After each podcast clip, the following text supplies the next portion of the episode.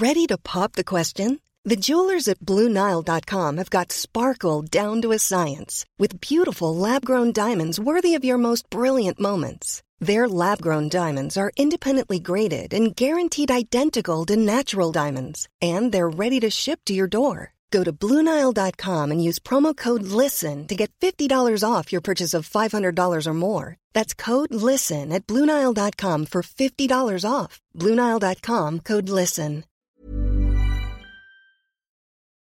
Bonsoir, bienvenue dans le podcast Culture PSG du dimanche 7 juillet 2019. On se retrouve euh, à une date un peu inhabituelle, mais c'est comme ça. Il y a eu plein de choses cette semaine dans l'actualité du PSG, donc on, a décidé de, commenter tout ça par le biais d'un petit podcast. On s'excuse pour les absences des dernières semaines, mais on était un peu occupés chacun de notre côté, donc voilà. On est quatre pour revenir sur les thèmes du soir qui sont en gros le mercato et le Canaimar, même si les deux se rejoignent euh, en partie. Euh, nous sommes quatre donc, euh, comme toutes les semaines, nous avons Monsieur Martinelli normalement. Salut. Voilà. donc le micro va bien, on a fait des tests, ça devrait passer. Nous avons l'ami Omar en direct du groupe Ama Stadium et autres. Salut tout le monde. Et nous avons l'ami Simon Piotr qui est encore en train de se remettre de la troisième place de l'Argentine, qui est en pleine forme. Tout va bien. Salut les copains. C'est beau. Alors, donc au programme ce soir, on va commencer par les départs du mercato, puisqu'il y en a quand même 4, enfin 3 et quelques qui ont été officialisés, le quatrième étant en attente. On va ensuite parler des arrivées, puisqu'il y a là encore 4 joueurs qui ont été officialisés, et on finira par le cas de Neymar, puisqu'il y a énormément de rumeurs sur lui, autour de son éventuel départ, ses envies, tout ça, tout ça. Donc on fera un peu tout le tour. Il y a déjà quelques habitudes sur live, donc bonsoir à vous. Euh, on va commencer tout de suite par le premier départ qui a été annoncé. Donc c'était euh, un peu avant la fin du mois de juin. C'était celui de Gianluigi Buffon qui, après un an à Paris, repart donc à la Juve. À l'époque, on ne savait pas où il allait puisqu'il a, signé cette semaine un contrat d'un an pour euh, être bah, gardien remplaçant donc à la Juventus ou, donc le rôle qu'il n'avait pas voulu au PSG. un avis. Donc oui, il avait quand même expliqué que le PSG lui avait proposé d'être numéro 2, ce qu'il n'avait pas voulu à Paris. Qui veut se lancer sur ce départ à le retour de Buffon à la Juve, ou plus, exactement la partie qui nous intéresse, à faire le départ du PSG oh, Mathieu, forcément. Bah, non, mais après, dans, la présentation que tu fais, Philo, je, ne suis pas, je suis pas sûr qu'elle soit totalement correcte parce que ah quand, on, dit que, que Buffon a refusé un contrat au PSG, c'était une proposition qui lui avait été faite en début d'année. Et visiblement le club n'est pas franchement revenu vers lui euh, après, euh, après l'élimination face à United si bien qu'on peut dire que c'était une présentation assez avantageuse à part de Buffon de, dire qu'il a refusé une offre du PSG. Je pense que.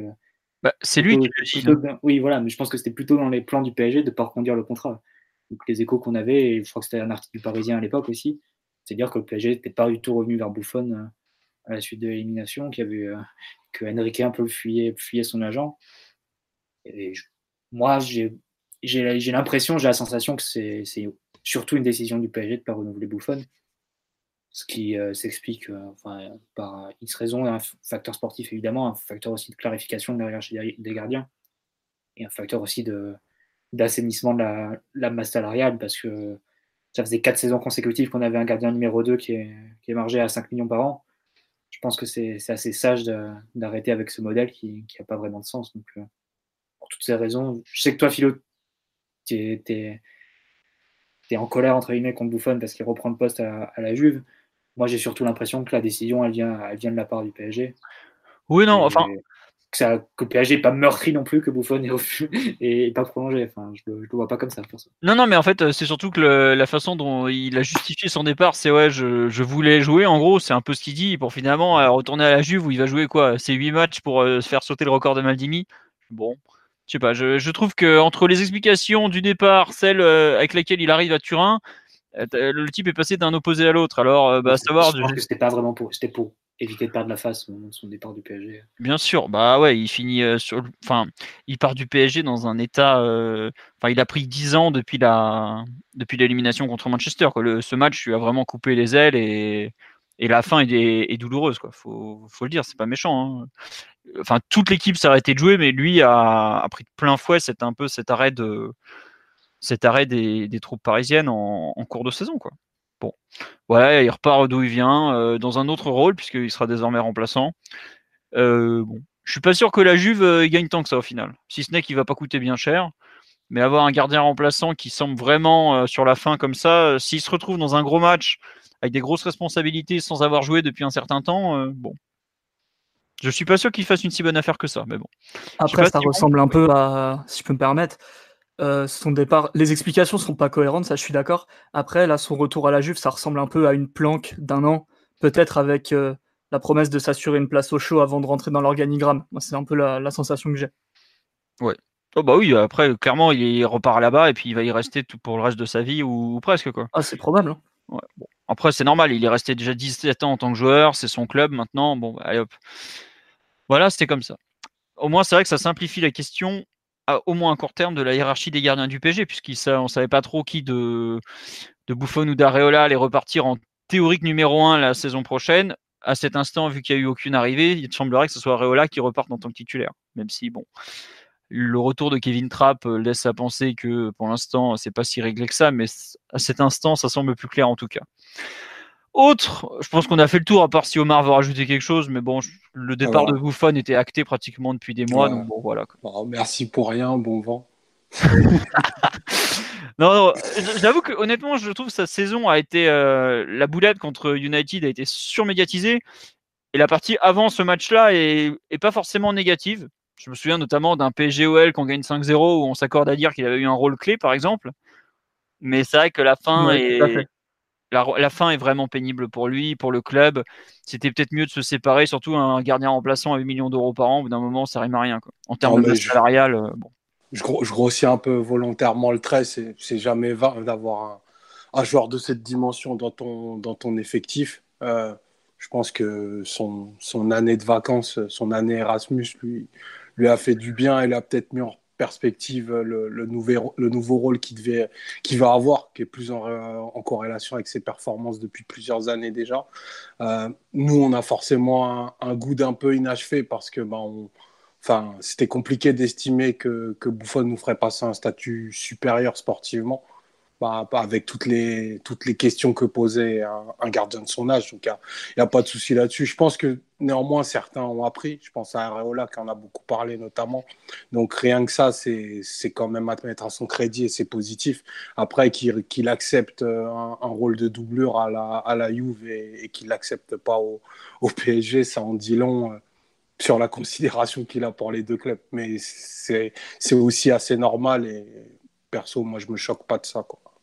Non, tu vois, dans les points positifs, je, me souviens de la façon qu'il a eu de parler à Mbappé à Marseille, par exemple, quand il se passe le l'incident du retard, tout ça. On voit, je me souviens des images de Canal où on le voit l'échauffement en train de lui parler, lui parler, lui parler et tout ça. Bon, tout n'a pas été négatif. Le bilan est quand même légèrement négatif malgré tout, avec cette énorme erreur qui, qui salit un peu son, sa saison, même qui, qui broie sa saison littéralement. Mais bon, c'est plus notre affaire maintenant. Bon vent à lui, bon courage à la Juve, et puis bah, comme ça, c'est réglé. Autre départ qui a été officialisé, un peu plus important en revanche, je trouve, celui de Dani Alves. Donc, euh, il y avait quand même des, doutes euh, entre ce que le PSG euh, voulait vraiment faire avec lui, puisqu'il semblait que l'ancienne direction avait refusé formellement de lui donner ses deux ans de contrat.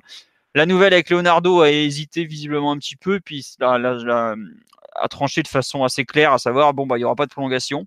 Donc le joueur repart libre de tout contrat, comme il est arrivé d'ailleurs de mémoire. Euh, un avis sur ce départ euh, de Dani Alves après deux ans à Paris et alors qu'il a 36 ans et qu'il est le meilleur joueur de la Copa América en cours, faut le dire? Ah Mathieu, visiblement. Non, mais déjà, tu fais bien de, dire que c'était un départ qui était préparé sous l'ancienne direction sportive, tout comme Buffon, et qui est un peu euh, tamponné par la, par la nouvelle, par Leonardo. C'est vrai que, comme, tu l'as dit aussi, le, départ d'Alves est plus problématique que celui de Buffon, parce qu'il est encore capable de, de pics de performance assez élevés. Bon, c'est le cas de la, Copa América, même si on peut mettre euh, plein de nuances sur les performances, que ce soit le, rythme, le niveau médiocre de, la compétition, le rythme de la compétition, le, système défensif du Brésil qui protège beaucoup. C'est un, cas très délicat à trancher. Moi, j'aurais pas été choqué euh, qu'il soit prolongé, mais il y a quand même plusieurs, arguments qui font que cette décision s'explique aussi. Cette décision de ne pas le prolonger s'explique aussi. Déjà, Alves, c'était un joker au PSG. Il a dépanné à beaucoup de postes par, par sa polyvalence. Euh, avec quand même une réussite inégale, avec une des performances inégales. Là où il a été meilleur, je pense qu'on peut s'accorder, c'est quand il a joué piston droit d'une défense à 5 ou milieu droit d'un 4-4-2. Oui. Et parfois les deux en même temps, selon les phases de jeu, comme à, comme United par exemple. Mais je pense qu'on s'accorde aussi à dire que latéral droit d'une défense à 4, dans un championnat où, même s'il est d'un niveau technique moyen, tous les équipes ont des alliés rapides, ça l'a quand même mis en difficulté plusieurs fois sur les deux ans au PSG au milieu de terrain, ses performances ont quand même été inégales. Je me souviens du, match face à Strasbourg qui devait être le match du titre. Il doit perdre 8-10 ballons dans les, dans les 20 premières minutes. Il perdait tous les ballons qu'il touchait. Parce que c'était assez différent de jouer dos au jeu devoir se retourner quand, quand tu as été face au jeu en tant que latéral toute, ta vie. Je pense qu'il pouvait apporter, mais dans un rôle vraiment très spécifique. Et que le PSG pouvait difficilement se permettre d'avoir un joueur comme ça qui a un salaire monstrueux aussi, et seulement l'utiliser en, cas de joker. Et j'ajoute que l'arrivée d'un Sarabia, et même d'un Herrera, ça couvre globalement les postes qu'occupait Alves. de ce point de vue-là, la, perte est, compensée, je pense.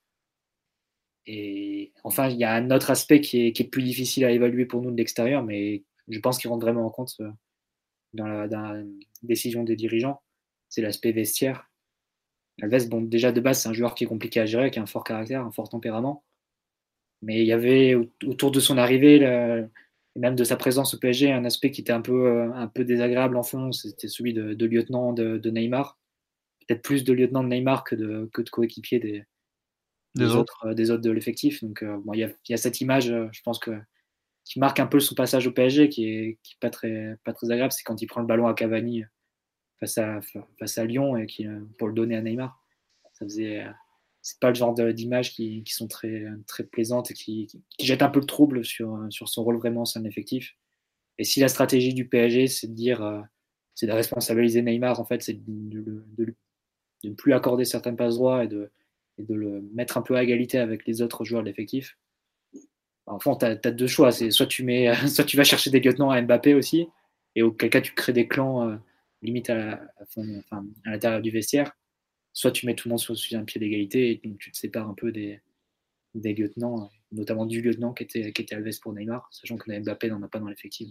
Peut-être aussi que c'est rentré en compte dans la décision des dirigeants, je pense. Très bien, donc euh, Mathieu, ça fait une longue analyse du cas. Non, non, mais c'était très intéressant. Tu as, pris un peu tous les angles, euh, le sportif, la position, le positionnement, le rôle dans le vestiaire, effectivement l'espèce de, de, soutien permanent à Neymar, quoi qu'il arrive. Euh, c'est un joueur qui est vraiment à part dans le vestiaire du PSG, Daniel Alves. C'est déjà, c'est en termes de, mental et de, de comment de palmarès, c'est limite le, plus calé du vestiaire et malgré tout, c'est celui qui aurait le plus de mal sportivement à justifier une place dans le 11 de départ. Rien que ça, il y a un grand écart qui est dur à gérer entre ce qu'il a été et ce qu'il est aujourd'hui c'est pas, c'est pas, on l'a vu faire des matchs incroyables comme des matchs euh, effroyables. Il y a eu des performances au milieu de terrain où il a perdu plein de ballons. Alors il avait toujours cette agressivité, il avait toujours quelques trucs, mais il y a eu des matchs où il était vraiment en difficulté. Et euh, c'est dur de pouvoir compter, de savoir à l'avance quel, joueur tu auras au coup d'envoi. Est-ce que tu auras le Dani Alves qui est incroyable à Manchester, qui ou qui rentre de façon brillante contre Liverpool, ou est-ce que tu auras le Dani Alves qui est dépassé en Ligue 1 Je me souviens contre Nice notamment à la mi-avril où il se fait mais déboîter littéralement à plusieurs reprises. Tu fais mais comment tu peux compter sur un mec qui est déjà en difficulté contre Nice? Donc euh, bon, je sais pas Simon, euh, ton avis sur ce départ de, Alves? Bah, Mathieu a bien résumé la situation. Après, je, crois que certes on va on va gagner des trucs avec le départ d'Alves en termes de notamment de, salaire. Oui, le, fait que qu'il est difficile à gérer pour un peu tout le monde et que c'était un peu aussi le porte-flingue de Neymar ça bien évidemment. Après, euh, en termes de personnalité et de, talent et de, combativité et de tout ce qu'il apporte en fait euh, dans, sur un terrain de foot, bah, ça me, ça me laisse quelques doutes quand même. Un joueur de, de, cette dimension, de ce talent, même si euh, forcément c'est plus maintenant le joueur qu'il était en, en 2010 et en 2011. j'ai quand même l'impression que on n'en a pas tant que ça des mecs comme Daniel Alves qui certes, pour tout un tas de raisons, vont être, euh, euh, que ce soit des raisons tactiques ou, d'état de, forme, d'âge ou, de motivation, vont avoir des matchs moyens en, championnat, mais qui sont capables de, s'élever d'un seul coup et d'avoir cette personnalité euh, des grands matchs. Parce que contrairement à ce qui est généralement admis dans les médias ou un petit peu sur les réseaux, Alves, il signe quand même des assez bonnes performances, voire de très grandes performances en huitième avec le PSG, hormis le match au parc contre Madrid où il est au niveau des autres, c'est-à-dire euh, pas très bon.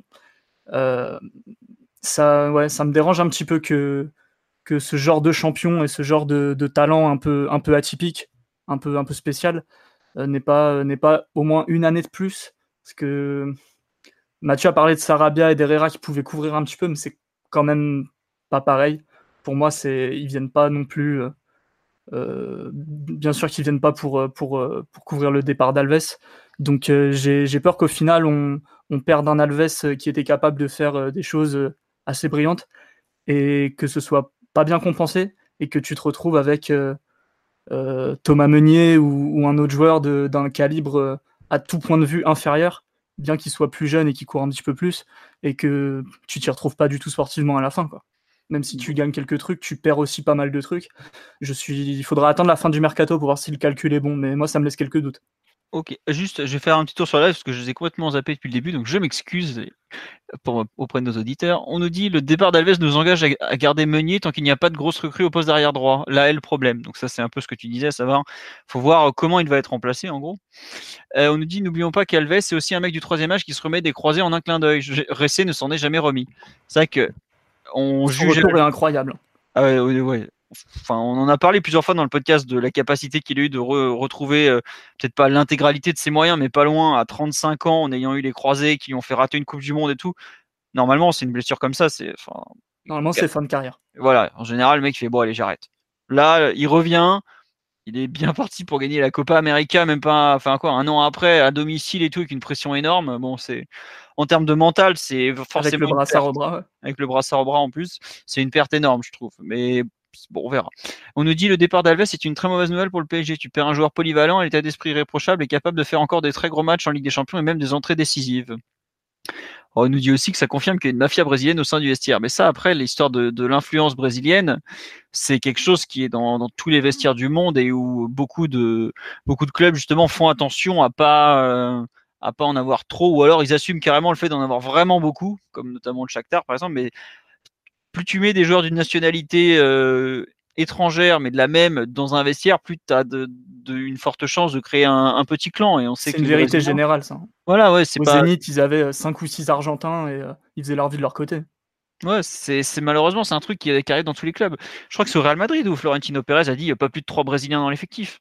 C'est parce que bah forcément ils se, ils se protègent aussi entre eux parce qu'ils se connaissent et tout. Donc euh, bon bah ça fait partie quelque part c'est fou c'est que ça a joué contre Alves le fait qu'il soit brésilien et le fait qu'il soit peut-être euh, peut-être un peu trop pro Neymar en toutes circonstances c'est vrai que son interview quand il dit ouais il faut juste courir et donner le ballon à Neymar on va dire ouais, enfin bon c'est un peu limité quand même au bout d'un moment mais bon. Euh, Omar ton avis sur ce départ d'Alves? Ah, forcément meurtri hein. franchement moi euh, vu vu vu l'effectif à date c'est une perte énorme tant en termes de compétitivité sportive que de mentalité. Euh, il n'y a plus de joueurs de cette dimension dans, dans son effectif. C'est un effectif qui manquait de beaucoup de personnalité et qui l'a montré à bien, bien, bien des égards. Et à mes yeux, euh, malgré, malgré l'âge, malgré euh, les différents postes où il a été trimballé, Alves était l'un des meilleurs hommes de la saison. donc aujourd'hui, c'est pour moi sportivement, c'est une vraie perte. Euh, le coach passe de quelqu'un qui aurait pu être un relais, quand bien même la, grande proximité avec Neymar euh, ait pu jouer en sa défaveur. Euh, aujourd'hui, c'est difficile de, savoir quels seront les, contours de l'effectif à fin août, mais enfin, il y, a des, y a des manques qui vont être criants en termes en termes d'expérience, en termes d'exigence, en termes d'habitude de gagner aussi si le départ d'un mec comme Alves n'est pas comblé.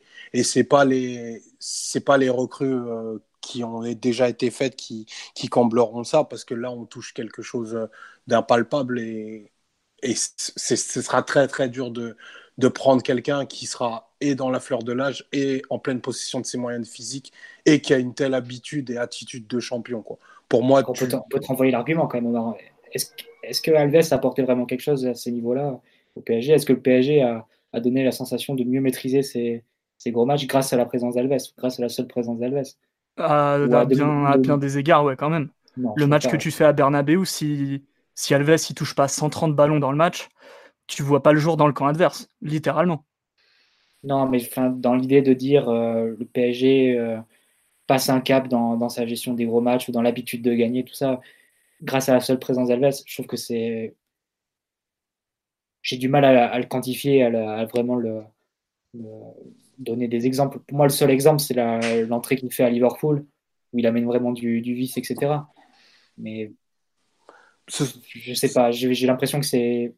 On a essayé cette voie-là avec Buffon et Alves, mais est-ce que ça, a vraiment, ça a vraiment porté ses fruits euh, de ce point de vue? Est-ce que c'est pas, pas resté un peu au stade de, légende et, de mythe? Ce, sera comme histoire de la polyvalence. Polyvalence, oui, c'est vrai qu'il peut jouer 4 postes Alves, mais à combien de postes il est performant sur les 4 bah, Je trouve que malgré tout, il reste plus polyvalent que.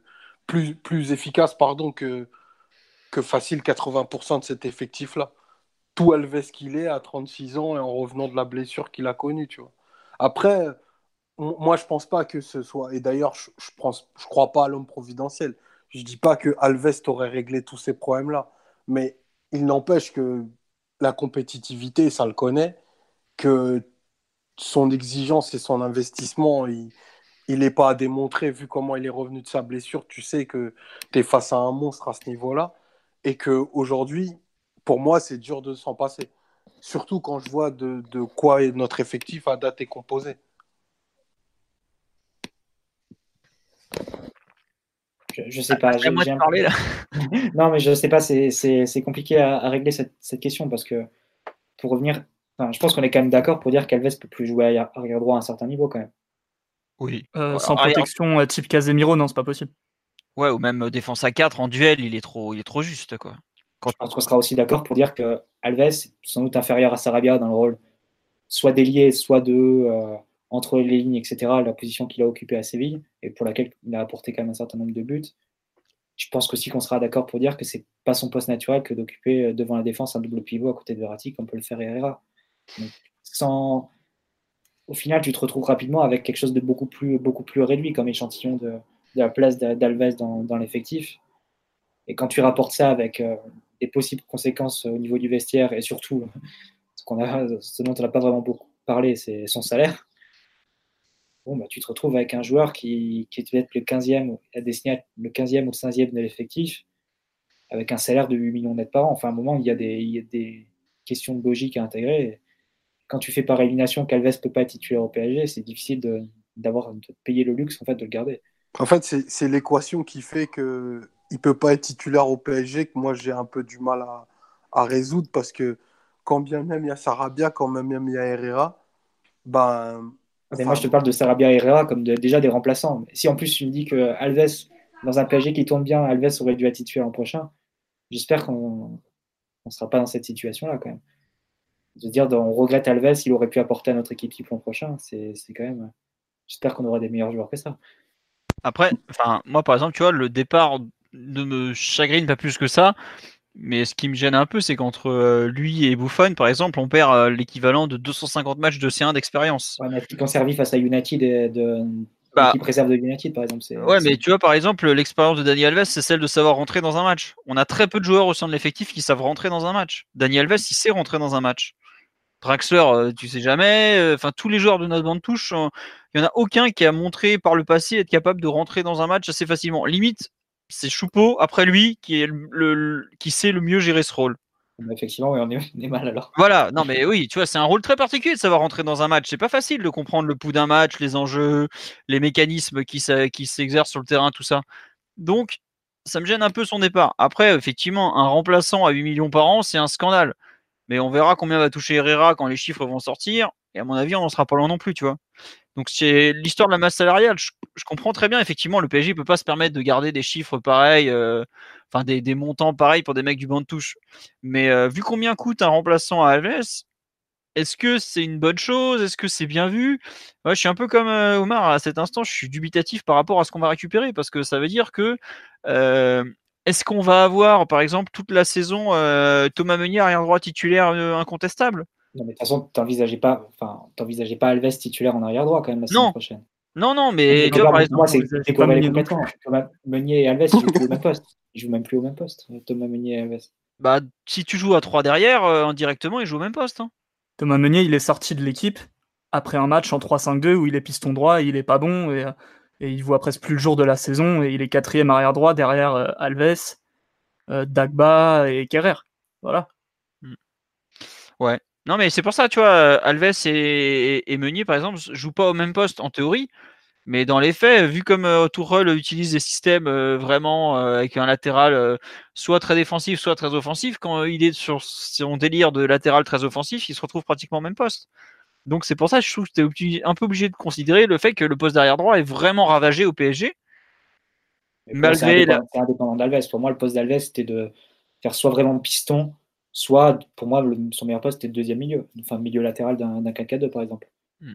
Après, tu vois, en fait, pour avoir un joueur vraiment sur ce poste spécifique, sur sa niche spécifique, Sarabia, il peut, il peut le faire. Il l'a déjà fait. Donc, euh. Je sais pas, moi je le considère vraiment comme un joueur de couloir qu'on a perdu. Et je suis pas sûr que le Sarabia qu'on est allé chercher à, à, Séville, qui est un bon joueur, soit lui aussi un joueur de couloir droit euh, comme, euh, comme Alves. Il, est gaucher. Voilà, déjà il est gaucher, ouais, comme tu dis. Bon. Voilà un peu pourquoi je suis pas totalement. bon. Je pense qu'on pourra faire le débat mille fois. On va voir euh, sur euh, la durée un peu ce que ça donne. Autre euh, départ qu'on a acté, même si c'était bon, voilà, c'était quand même dans l'air depuis un certain temps, celui d'Adrien Rabiot qui a finalement signé à la Juventus Turin pour 5 ans, un beau salaire, une belle prime, un petit quelque chose pour maman aussi, bref, la totale. surpris, pas surpris de le voir finir là-bas au final? T'es obligé de commencer, Philo. On parle de Rabiot. Ah bah, c'est un sujet moi, j'aurais préféré qu'il prenne au PSG. Je fais partie des rares qui sont dans cette position-là je l'assume totalement. Parce que quand tu déjà pas de milieu de terrain, que tu en as un qui est bon et qui est en fin de contrat, bah, c'est un échec de le voir partir. Faut, faut quand même le dire. En deux, en deux dossiers, euh, délire Terrabio, la Juve nous a douillé deux fois. Quoi. c'est comme ça, c'est la vérité. Euh, puisque bah, même si maman Rabiot dément, visiblement, il y a quand même eu pas mal de tentatives de rabibochage final. Bon, on verra. Tu, perds un joueur euh, formé au club, donc ça compte quand même toujours pour les quotas. Euh, tu le perds contre 0 euros, alors que c'est des joueurs qui, en termes d'amortissement comptable, sont les plus rentables puisque tu ne les as pas achetés au départ. Euh, et puis globalement, il l'a dit, bah, tu, quittes un club qui est meilleur que le PSG. Rien que ça, c'est un énorme constat d'échec. C'est-à-dire qu'un joueur se barre libre pour un club meilleur que le tien. Donc en gros, le con de l'histoire, c'est toi, c'est pas lui. Voilà, c'est triste, mais c'est ça. Il a signé, oui, peut-être 4 ans, pas 5 ans, je sais plus. Oui, euh, je crois que c'est 4 ans finalement, bref. Enfin, peu importe. Euh, je, oui, enfin, si avec lui ça compte, parce que je serais pas surpris qu'il aille au bout du contrat encore une fois. Mais donc voilà, bah, euh, c'est une fin triste. Je suis un peu surpris qu'il finisse en Italie, pour être tout à fait honnête, parce que pour moi, c'était plus un joueur voué à jouer en Angleterre. Je pense que si Chelsea n'avait pas été interdit de recrutement, il avait tout pour finir là-bas.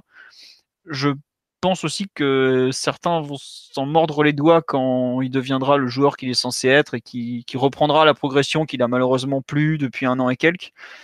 Mais je vois pas beaucoup de clubs mieux pour lui que la Juventus, euh, surtout avec le système Sari, même si on sait que ça va être, euh, ça il y a encore une grève qu'il doit prendre. Mais globalement, ouais, c'est lui, il s'en sort très bien. Au final, il a le club, le salaire qu'il voulait, la prime qu'il voulait, et il arrive comme un petit prince euh, là-bas, quoi. On peut se foutre de la gueule de sa mère, mais bon, euh, elle l'a mis bien, quoi. Point. Voilà mon avis, donc euh, ça se saoule, mais bon, bah, il s'en est bien sorti, Pépé. Hein. Mathieu, Omar ou Simon, si vous voulez compléter. Bah, disons que c'est un bon rebond après, le, après le, faux bon justement fait le que lui avait fait le Barça euh, en janvier. Donc, a priori, tout était, tout était en place pour son arrivée et ils ont finalement viré sur De Jong un peu à l'improviste. Bon, je ne vais, pas, faire un débat sur la Juve, donc je ne rentrerai pas forcément sur, les, euh, sur euh, comment il peut s'intégrer, etc. Mais pour le PSG, est-ce que c'était opportun de vouloir le prolonger euh, dans une dernière tentative fin, fin juin? À mon avis, je pense, enfin, pour moi, non. je ne fais pas du tout partie des, des haters de, de. C'est un joueur que je considère beaucoup et, que j'aimais beaucoup enfin, toute la période où il a pu, il a pu jouer au PSG. Mais ça fait quand même un an et demi qu'ils se traînent des, des, des, histoires extrasportives. Et si tu me dis qu'en prolongeant Rabiot au PSG, euh, comme ça fin juin, tu retombes automatiquement sur le Rabiot de novembre 2017, qui reprend automatiquement sa progression qui était la sienne pendant, sur, les quatre, années précédentes, évidemment que je signe dans la seconde. mais ça me, ça me semblait complètement utopiste de penser que ça pouvait être le cas à Paris. Par le passif qu'il y a, évidemment, avec les supporters, avec l'environnement, etc. Parce que le joueur n'avait pas envie, pas envie d'être là, tout simplement. Il avait envie de changer d'air. Il avait mmh. envie de, vivre un autre, un autre contexte à l'étranger. Et aussi, parce que, et aussi parce qu'il sort quand même. Enfin, c'est un, un, risque majeur que prend la Juve, quelque part. évidemment, ça coûte zéro. Il euh, n'y a pas, de, y a pas de, de, montant de transfert, c'est sûr. Mais bon, on parle quand même d'un joueur qui, qui, sort de 18 mois euh, blanc. Enfin, une année et demie blanche, presque. Bah, attends, il a joué en début de saison et tu sais que même en n'ayant pas joué depuis le mois de décembre, je crois que c'est le 15e joueur parisien en termes de temps de jeu. Hein. Complètement pollué par des histoires de contrats, des histoires extrasportives, l'histoire avec l'équipe de France pour un jeu, concrètement, tu sais, la Juve, c'est pas du tout le joueur qui qu'elle signe. Bon, je pas du tout Non, elle sait pas du tout quelle, quelle version de Rabiot elle signe. Après, c'est sûr, c'est que elle croit en le joueur parce que Paratici, ça fait des années qu'il veut le signer. Il était déjà, était déjà sur les traces du, joueur au moment où il, était en négociation pour prolonger la première fois à Paris, donc en 2014. Donc ils suivent depuis, depuis très longtemps, mais ça fait un an et demi. Concrètement, tu sais pas quel Rabiot tu, tu vas avoir à la, reprise. Et pour moi, au PSG, c'était presque, euh, avec tout ce qui s'est passé, avec tout le passif qu'il y a eu, c'était presque euh, impossible d'avoir le Rabiot qui était celui de 2017, en gros, celui qui était devenu titulaire et qui était euh, vraiment une pièce maîtresse de l'effectif d'Emery. D'accord, c'est enfin, marrant parce que moi je le voyais pas du tout comme ça, parce que même au sein de l'effectif, je suis pas sûr que grand monde lui en voulait, parce qu'ils ont tous vu que c'était un problème entre lui, la direction et tout ça, et après, ouais, par, exemple, tu vois, ce qui aurait pu être une bonne porte de sortie pour les deux parties, c'est il prolonge, mais il prend un vrai agent, par exemple, quelque chose de ce genre-là.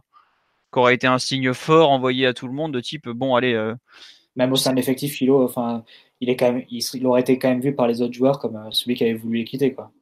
Parce qu'ils n'étaient pas bien pour lui, pas assez bien pour lui. Ouais, enfin, tu sais. Euh, après, évidemment, ça s'arrange et tout, mais même vis-à-vis de l'ambiance et tout ça, vis-à-vis -vis de l'environnement, les supporters, je pense pas que c'était l'environnement idéal pour, pour reprendre sa progression. Déjà que c'est pas évident de la reprendre après un an et demi de coupure, enfin, j'insiste, mais tu parles des matchs en début de saison, mais il avait plus la tête, il avait plus vraiment la tête au PSG, il les faisait un peu à, moitié. Donc, euh, pour moi, c'était c'était pas une bonne idée, malgré tout le bien que je pense du joueur en, soi. Et évidemment que j'aurais préféré qu'il prolonge, mais on a raté la fenêtre, et la fenêtre a été jusqu'à l'été dernier. Très bien. Euh, petit on nous dit la progression de Rabiot, ça fait tellement longtemps qu'on ne l'a pas vu jouer qu'on a oublié que c'était un joueur nonchalant qui s'était mis à pantoufler. Ouais, bah oui, évidemment, il sort pas une bonne saison, mais bon, il a aussi fait des, très bonnes choses au PSG et ses qualités, elles n'ont pas disparu. Quand il est quand même passé de quand il est arrivé, euh, c'était le septième milieu de l'effectif à au numéro 2. Alors certes, l'effectif a changé entre temps, il y a eu des départs, tout ça, mais c'est quand même un joueur qui a, progressé ces dernières années et qui reste un joueur. Euh, intéressant pour le moins. Pour le... On nous dit que sa situation à Paris était inextricable, notamment avec les supporters. Faut se faire une raison. Euh, oui, oui, oui, bah oui, oui, non, c'est sûr que la situation était très très compliquée. Euh, je crois qu'il fait l'unanimité pratiquement euh, contre lui. Bon, voilà quoi.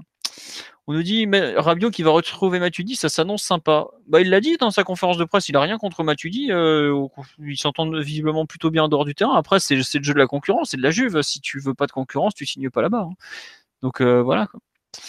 Euh, on nous dit un mec de 24-25 ans comme Rabiot avec aussi peu de top référence au haut niveau, son niveau de salaire, c'est limite un miracle des loups.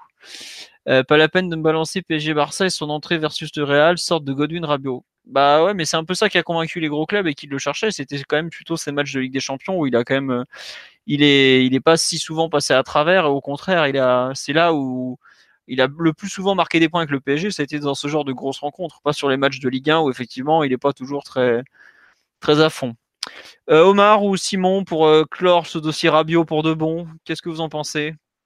Je pense que c'est une bonne chose qu'il soit parti parce que à un moment donné, il fallait en finir et, pas s'entêter dans un truc qui avait, qui avait commencé bizarrement et qui, qui, a causé des problèmes tout du long. Prolonger Rabiot, c'était forcément accepter à un moment donné qu'il y ait des histoires. Parce qu'avec Adrien Rabiot, quel que soit son âge, quel qu'ait été son statut, son coach, son niveau ou son état de forme, il y a toujours eu des histoires avec le, club. Et je sais pas combien de directeurs sportifs se sont cassés les dents sur le Carabio, mais euh, plus d'un, plus d'un. Et je pense que même si tu perds euh, tout ce que, tout ce que tu as énoncé, tu perds un joueur euh, compétitif qui, qui remplit les quotas et qui était gratos, à bout d'un moment, si ça marche plus, ça marche plus. Et de toute façon, je pense que le joueur a peut-être un peu écouté le PSG pour voir ce que, ce que ce qu'il proposait, mais ça aurait été stupide de pas écouter de toute façon. Je, je vois pas en quoi, enfin, ça l'engage à rien de faire ça. Mais je pense qu'au fond de lui, il voulait partir depuis très très longtemps et comme prévu, il est parti. Après, euh, bonne chance à lui, on verra ce qu'il pourra faire à la Juve parce que c'est pas euh, entre la concurrence, le système Sarri, que le championnat italien et ce que surtout ce que son coach attend euh, de ses relayeurs. Va falloir qu'il se mette au niveau, qu'il prouve beaucoup et qu'il soit fort. Donc je pense que ouais, c'est ça. Au PSG, il aurait été euh, tranquille en pantoufle titulaire euh, parce que de toute façon, tu avais presque personne pour, euh, le, le, titiller un petit peu. À la Juve, il sera dans un environnement à tout point de vue qui sera bien différent et bien plus compétitif. Donc, je pense qu'il lui, faut qu'il oublie le PSG et qu'il se concentre sur ce défi parce que c'est pas gagné d'avance. Très bien. Omar, est-ce que tu veux compléter ou on passe à la suite? Rapidement, hein, moi je rejoins, je rejoins plus ou moins euh, ce, que, ce que vous avez tous, et, tous dit. C'est toujours dommage de, de, perdre un joueur euh, de sa qualité, surtout qui, qui, allait entrer dans ses meilleures années. Donc il rejoint, il rejoint un club euh, meilleur, un club qui est structuré différemment et qui va peut-être lui permettre d'exploiter le, mieux de ses, le mieux de ses qualités. Moi, je trouve ça assez dommage parce qu'on a, n'aura jamais eu euh, sur la durée la meilleure version de Rabiot, euh, qui pour moi tout pour être euh, qui tout pour être dimensionné d'un milieu d'un très très haut niveau. Donc j'ai hâte de voir ce que donnera pour lui ce, nouveau challenge. Très bien. c'est marrant sur là, il y a beaucoup de, de, gens qui nous disent ouais c'est caprice l'entraînement machin. en fait tous les entraîneurs que Rabiot a eu s'en sont pratiquement pas pleins en fait. C'est pour ça que ça c'est vraiment une vision de l'extérieur. Euh, Adrien Rabiot n'est pas forcément un joueur qui est dur à gérer pour l'entraîneur, hein, loin de là. Euh, Ancelotti, enfin tous l'ont fait jouer beaucoup. Et après, évidemment qu'il a des préférences en termes de positionnement. Tous les joueurs en ont. Le, bon, lui, il a été assez bête pour le dire oralement et dire ouais, moi ça me fait chier de jouer en 6. Mais ce qui est une erreur, effectivement. Mais tous les joueurs ont des, préférences de positionnement, par exemple, c'est pas que Rabiot, quoi. Et au final, euh, ses préférences, elles ont pas été si écoutées que ça, parce qu'il a joué dans plein de postes, plein de systèmes, et pas forcément toujours relayeur gauche 4-3-3 comme il l'aime tant. Hein.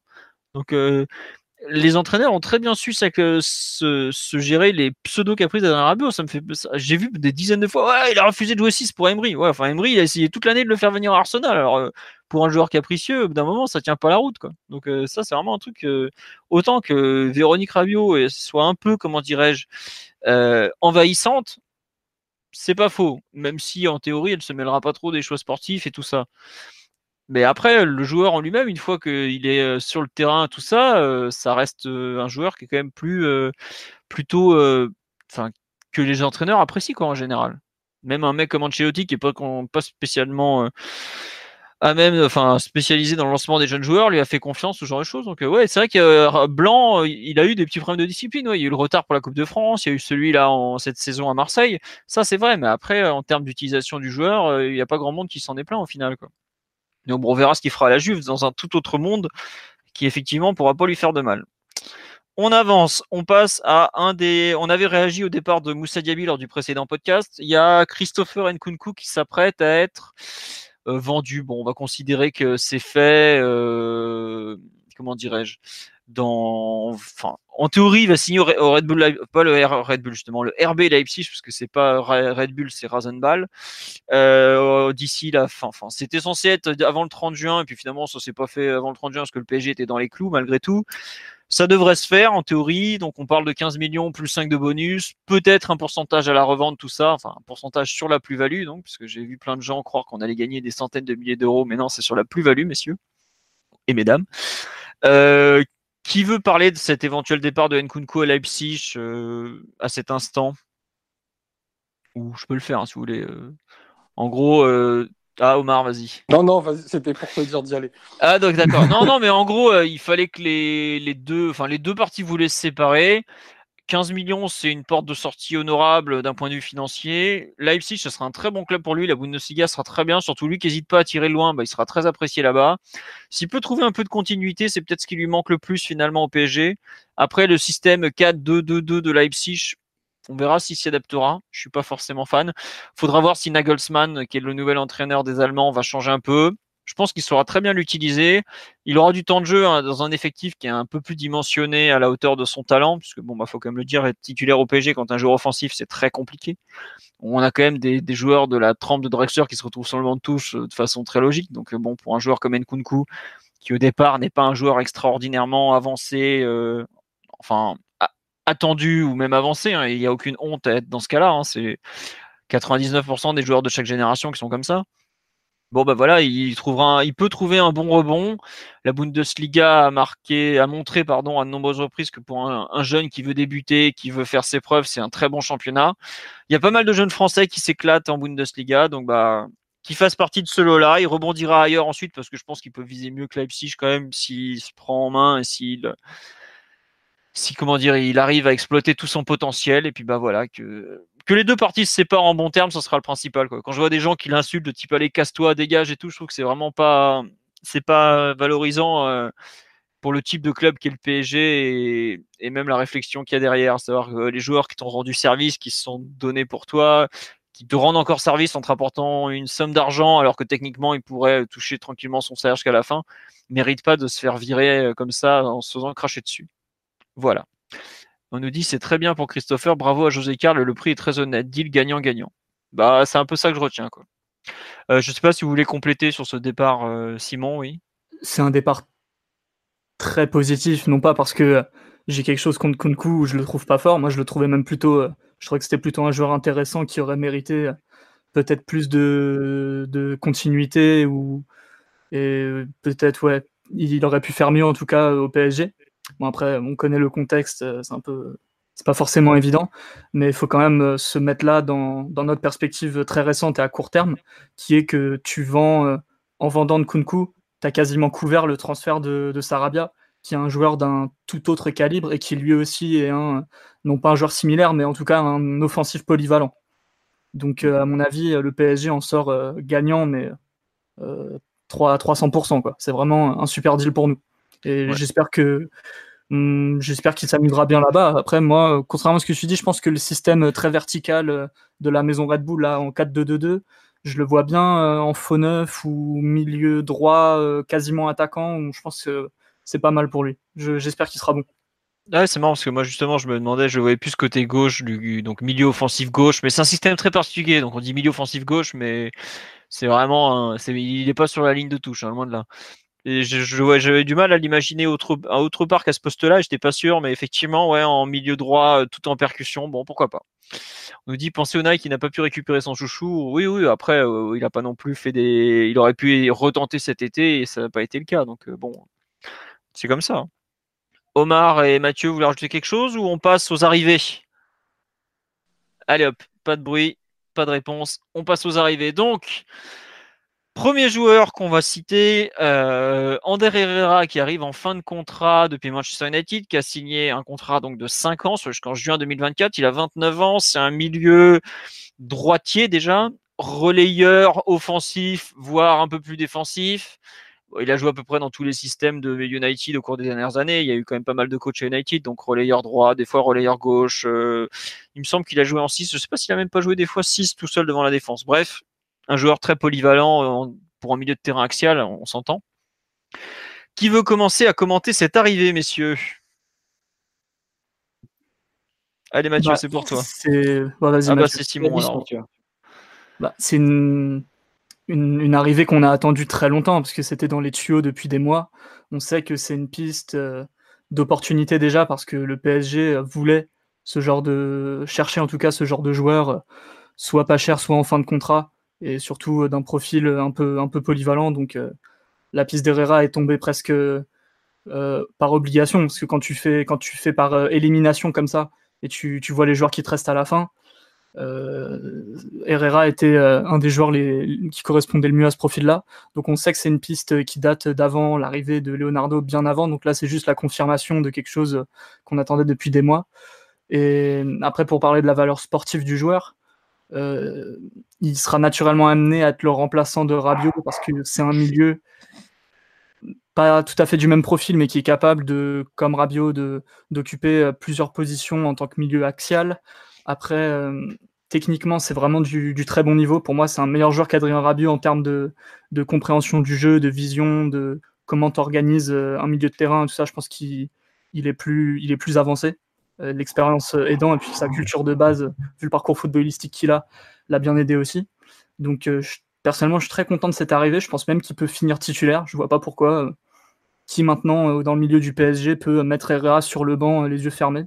Pour moi, ça n'existe pas je le, vois, bien si son physique le suit, parce qu'on peut avoir quelques doutes sur ça. Il a régulièrement des blessures un peu, un peu embêtantes. Donc ça, faudra surveiller. Mais moi, je le vois bien faire euh, ouais, 35-40 matchs de très bon niveau avec le PSG l'année prochaine. Donc euh, très content de cette arrivée. Très bien, très bien. Euh, Mathieu, donc, puisque tu voulais en parler, vas-y. Moi, ça me semble être une arrivée essentiellement quantitative. Hein. Personnellement, je je pense pas qu'on serait allé sur, Herrera, sur Ander Herrera si on avait un milieu de terrain déjà constitué. Euh, je pense que c'est, comme tu l'as dit, euh, Simon, c'est une opportunité qui se tombe dessus et que tu te sens obligé de, obligé de saisir parce que, euh, parce que tu n'as pas, pas de milieu de terrain en fait, dans l'effectif. Une fois que tu as dit ça, en rentrant un peu dans le détail au niveau du profil, c'est un joueur qui a quand même pas mal évolué au, fur et à mesure au fil de sa carrière. Sous Bielsa à Bilbao, il jouait presque en soutien de la pointe. Euh, dans un rôle vraiment de 8 euh, très percutant, à la fois organisateur, mais aussi box-to-box avec une grosse activité. Au, fur, au fil des années, il, un peu, euh, bah, il a un peu reculé sur le terrain, il a moins, de, moins la capacité d'aller finir les actions. Car on l'a vu d'ailleurs sous Solskjaer sur les, dernières, années, enfin sur les derniers mois, pardon, sur les derniers matchs, où c'était vraiment le milieu de terrain le plus reculé, limite en phase de possession. C'est lui qui venait effectuer la première passe. Donc euh, c'est un milieu de terrain, on va dire, assez complet, mais qui a des limites euh, ici et là. C'est un milieu de terrain qui peut organiser la première passe, mais qui, a, qui manque un peu de personnalité pour moi pour jouer vers l'avant. Un joueur qui peut toucher beaucoup de ballons, mais sans une influence euh, énorme sur le jeu. À ce titre, je pense que le, jeu de position de Tourelle qui fixe vraiment les positions, qui met des joueurs entre les lignes, et qui, donne un cadre un peu, strict, ça peut lui permettre de, lui tenir un peu la main et, de lui donner les options et l'inciter à jouer un peu plus verticalement. Ça, pourrait se régler là. Euh, globalement, c'est un joueur qui a, qui a, une activité assez importante sur le terrain d'un point de vue défensif, qui met beaucoup d'engagement, qui fait beaucoup de fautes aussi. Mais bon, c'est aussi pour ça que c'est un joueur qui est apprécié de, de ses entraîneurs. C'est pas un joueur qui, qui triche. C'est un joueur qui est assez loyal et c'est un joueur, comme tu as dit aussi, Simon, qui, comprend le jeu. Donc, euh, ça en fait un relais assez, intéressant pour les coachs. Euh, D'ailleurs, au passage, je pense que c'est peut-être l'un des rares euh, joueurs de l'effectif dont tu dis spontanément qu'il sera entraîneur dans le futur. C'est pas un profil, hein, c'est pas un type de joueur qu'on a, beaucoup dans l'effectif. Et Herrera, c'est à peu près certain qu'il, le sera à l'avenir. C'est, intéressant d'avoir ça dans l'effectif. Après, sur le plan du jeu, on verra. Moi, je serais assez inquiet qu'il devienne titulaire, mais, comme, mais je ne suis pas en désaccord non plus avec Simon en, disant qu'il va jouer 35-40 matchs dans la saison. Parce que il y aura des nécessités au milieu terrain. C'est un joueur qui est fiable, c'est un joueur sur lequel les, entraîneurs aiment s'appuyer. Donc, au final, il jouera beaucoup, même sans être titulaire à part entière. Très bien. Juste pour compléter sur le live, il y a...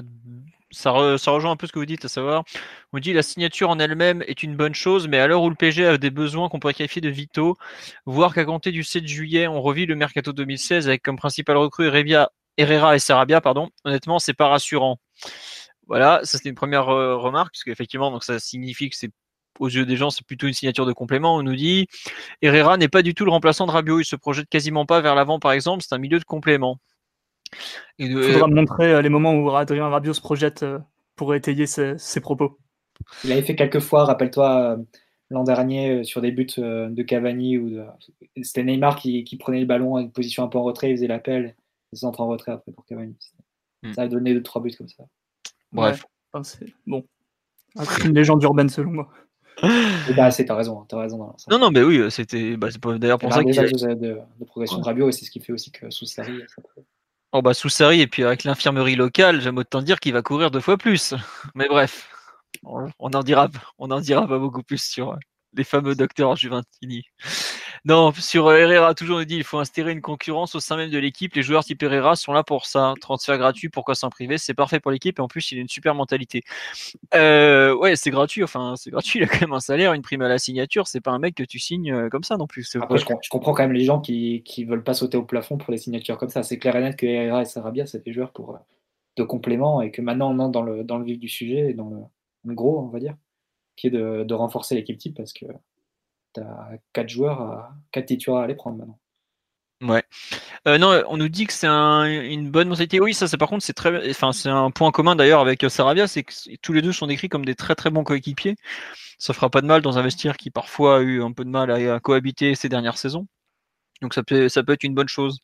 En plus, bah, faut quand même le noter, il, y a quand même maintenant une petite colonie espagnole qui s'installe entre Bernat, eux. Donc ces deux-là, je compte. Bon, peut-être Essé, on sait jamais. Il y avait aussi, euh, je pense qu'ils seront assez proches assez vite de Di Maria ou Cavani qui parlent euh, espagnol, forcément. À voir à moyen terme. Euh, concernant le joueur, je sais pas, je crois sur là j'ai vu passer ouais, il est, il est bon un peu en tout, mais il est très bon un, peu malheureusement pour lui en, en pas grand chose. C'est un bon joueur de complément, mais c'est pas un joueur qui a du génie en soi. Il va pas, c'est pas un joueur très euh, YouTubeable, on va dire, vu que je m'y connais un petit peu. Mais, euh, mais il sait faire, oui, il sait faire beaucoup de choses, mais surtout, il est très intelligent quand même. C'est un joueur qui, en termes de, compréhension du jeu, de, déplacement sans ballon, de, de, prise de décision. Euh, oui, c'est pas c'est pas un élu du poste euh, top 10 mondial, mais ça reste un, milieu très solide dès qu'il est un peu en forme et, dès que ça joue un petit peu autour de lui. Donc euh, non, ça reste positif. Il a un peu tendance à couper l'équipe en deux quand même. Enfin, ce type de milieu-là, c'est un peu, c'était un, un, peu un des problèmes d'ailleurs récurrents qu'avait Manchester, c'est que en alignant lui et, lui et Matic, ça, ça, ça coupait complètement l'équipe. Du fait, du fait qu'il manque de projection, du fait qu'il a un volume de course vers l'avant qui est assez faible. Après, euh, je ne sais pas ce que ça donne en termes de, en termes de salaire, euh, Herrera. Mais euh, comme, comme tu le disais justement, Mathieu, oui, ce n'est pas le genre de recrues qui font, qui font sauter au plafond. C'est sûr que si Herrera, c'est ton, ton 16e ou 17e joueur à la, à la fin août, bah, ça voudra dire que l'effectif a fait un, saut de qualité très important. Mais là, euh, pour en revenir là-dessus, à date, c'est n'est pas le cas. Et, aujourd'hui, on a quoi? On a 3, 4 milieux de terrain sous contrat. Donc, il va être amené à avoir un, très gros rôle que United euh, lui a plus ou moins refusé. Enfin, c'est quand même ça la, perspective de recruter Herrera aujourd'hui. on était en concurrence avec West Ham sur le dossier. quoi si tu veux être un peu plus grassant encore, et, pour rebondir sur ce qu'a dit euh, Simon, je pense encore que le meilleur milieu potentiel du PSG, c'est Verratti Marquinhos à l'heure actuelle. Donc, euh, Incontestablement. Donc oui, c'est vrai que c'est maintenant c'est l'heure de, rentrer un peu dans le vif du sujet et de renforcer l'équipe euh, au-delà de la rotation. Bah, en fait, c'est arrivé, moi je la comprends comme ça, c'est que si c'est le seul qui arrive, c'est un échec. S'il y a deux autres milieux qui arrivent avec lui, donc je parle de milieu axio, hein, pas de milieu offensif, ça passe. Mais Aujourd'hui, euh, voilà, on nous dit, vous imaginez pas un milieu à 3 avec Paredes, Verratti, Herrera ah, Peut-être pour gagner l'Europa League. Ouais. Non, non, c'est absolument pas complémentaire. Il, y aura, il, peut, peut y avoir que deux des trois joueurs qui jouent ensemble. Hmm. Bah, déjà, trois joueurs qui jouent derrière le ballon. Euh, voilà, on a déjà parlé il y a quelques semaines c'est le problème, c'est que c'est c'est pas un joueur. Il a été très offensif à une époque. Herrera sous Bielsa notamment, comme tu l'as dit, il avait fait un match extraordinaire contre United. Ah Certains disent qu'il a été recruté grâce à ce match, mais bon, ça c'est autre chose. Mais c'est euh, c'est pas un joueur aujourd'hui qui va occuper. Le PSG a un gros problème, par exemple, de présence dans le dernier tiers du terrain de ses milieux de terrain. C'est pas du tout lui qui va euh, combler ça, quoi. Pas du tout. Limite, Sarabia est beaucoup plus indiqué. Il a joué milieu relayeur une bonne partie de la saison sous Palo Machine. Bon, dans un 3-5-2 certes mais il était vraiment dans, dans, le rôle de joueur entre les lignes et de joueur qui se projette et qui arrive en, en deuxième rideau à la surface, Sarabia. Herrera, c'est pas du tout ça. Hmm. Tu peux avoir un milieu euh, Paredes, Verratti, Sarabia si tu veux, dans des matchs un peu, un peu soft de ligue, on va dire. Ouais, on nous dit il faut des joueurs comme lui quand on voit l'effectif de la saison dernière, c'est indispensable d'avoir des Herrera ou autres. Ça, on est entièrement d'accord. On a besoin de joueurs et clairement, lui au moins, il, il, a le niveau technique. Tu vois, on avait recruté des Stambouli et des Krikoviak, ils n'avaient pas le niveau ne serait-ce que technique lui au moins il a le niveau technique. Donc ça déjà c'est une bonne chose. Après le niveau technique ça fait pas tout. On voit avec Paredes qui a du mal en termes de rythme, d'intensité défensive, de plein de choses. Mais lui au moins il pourra être utilisé. Après de là en faire un mec qui va vraiment nous apporter beaucoup, on est un peu plus dubitatif à cet instant si je résume le sentiment euh, général. Puisque euh, on nous dit, n'oublions pas que même à Liverpool, il y a des joueurs de, type Anderson et Milner. Mais le problème, c'est que c'est des milieux qui sont très forts, ça, par rapport à ce qu'on a. Enfin, on n'a pas un mec de la dimension d'Anderson ou de Milner au, enfin, au PSG, au il, joue en chaussons, mais sans problème. Je sais que c'est pas très sexy et tout, mais c'est des milieux autrement plus complets que, que, ce qu'on, que, que Herrera, par exemple. Bah, c'est juste que c'est pas très beau. Enfin, juste pour, pour compléter ce que tu dis, t'en as un qui était à peine titulaire à Manchester, qui est une équipe de vraiment pas terrible, et les autres qui sont titulaires à Liverpool, qui est champion d'Europe, quoi. Au bout d'un moment, euh, ta place dans, une, telle ou telle équipe te dit où t'en es à peu près, quoi.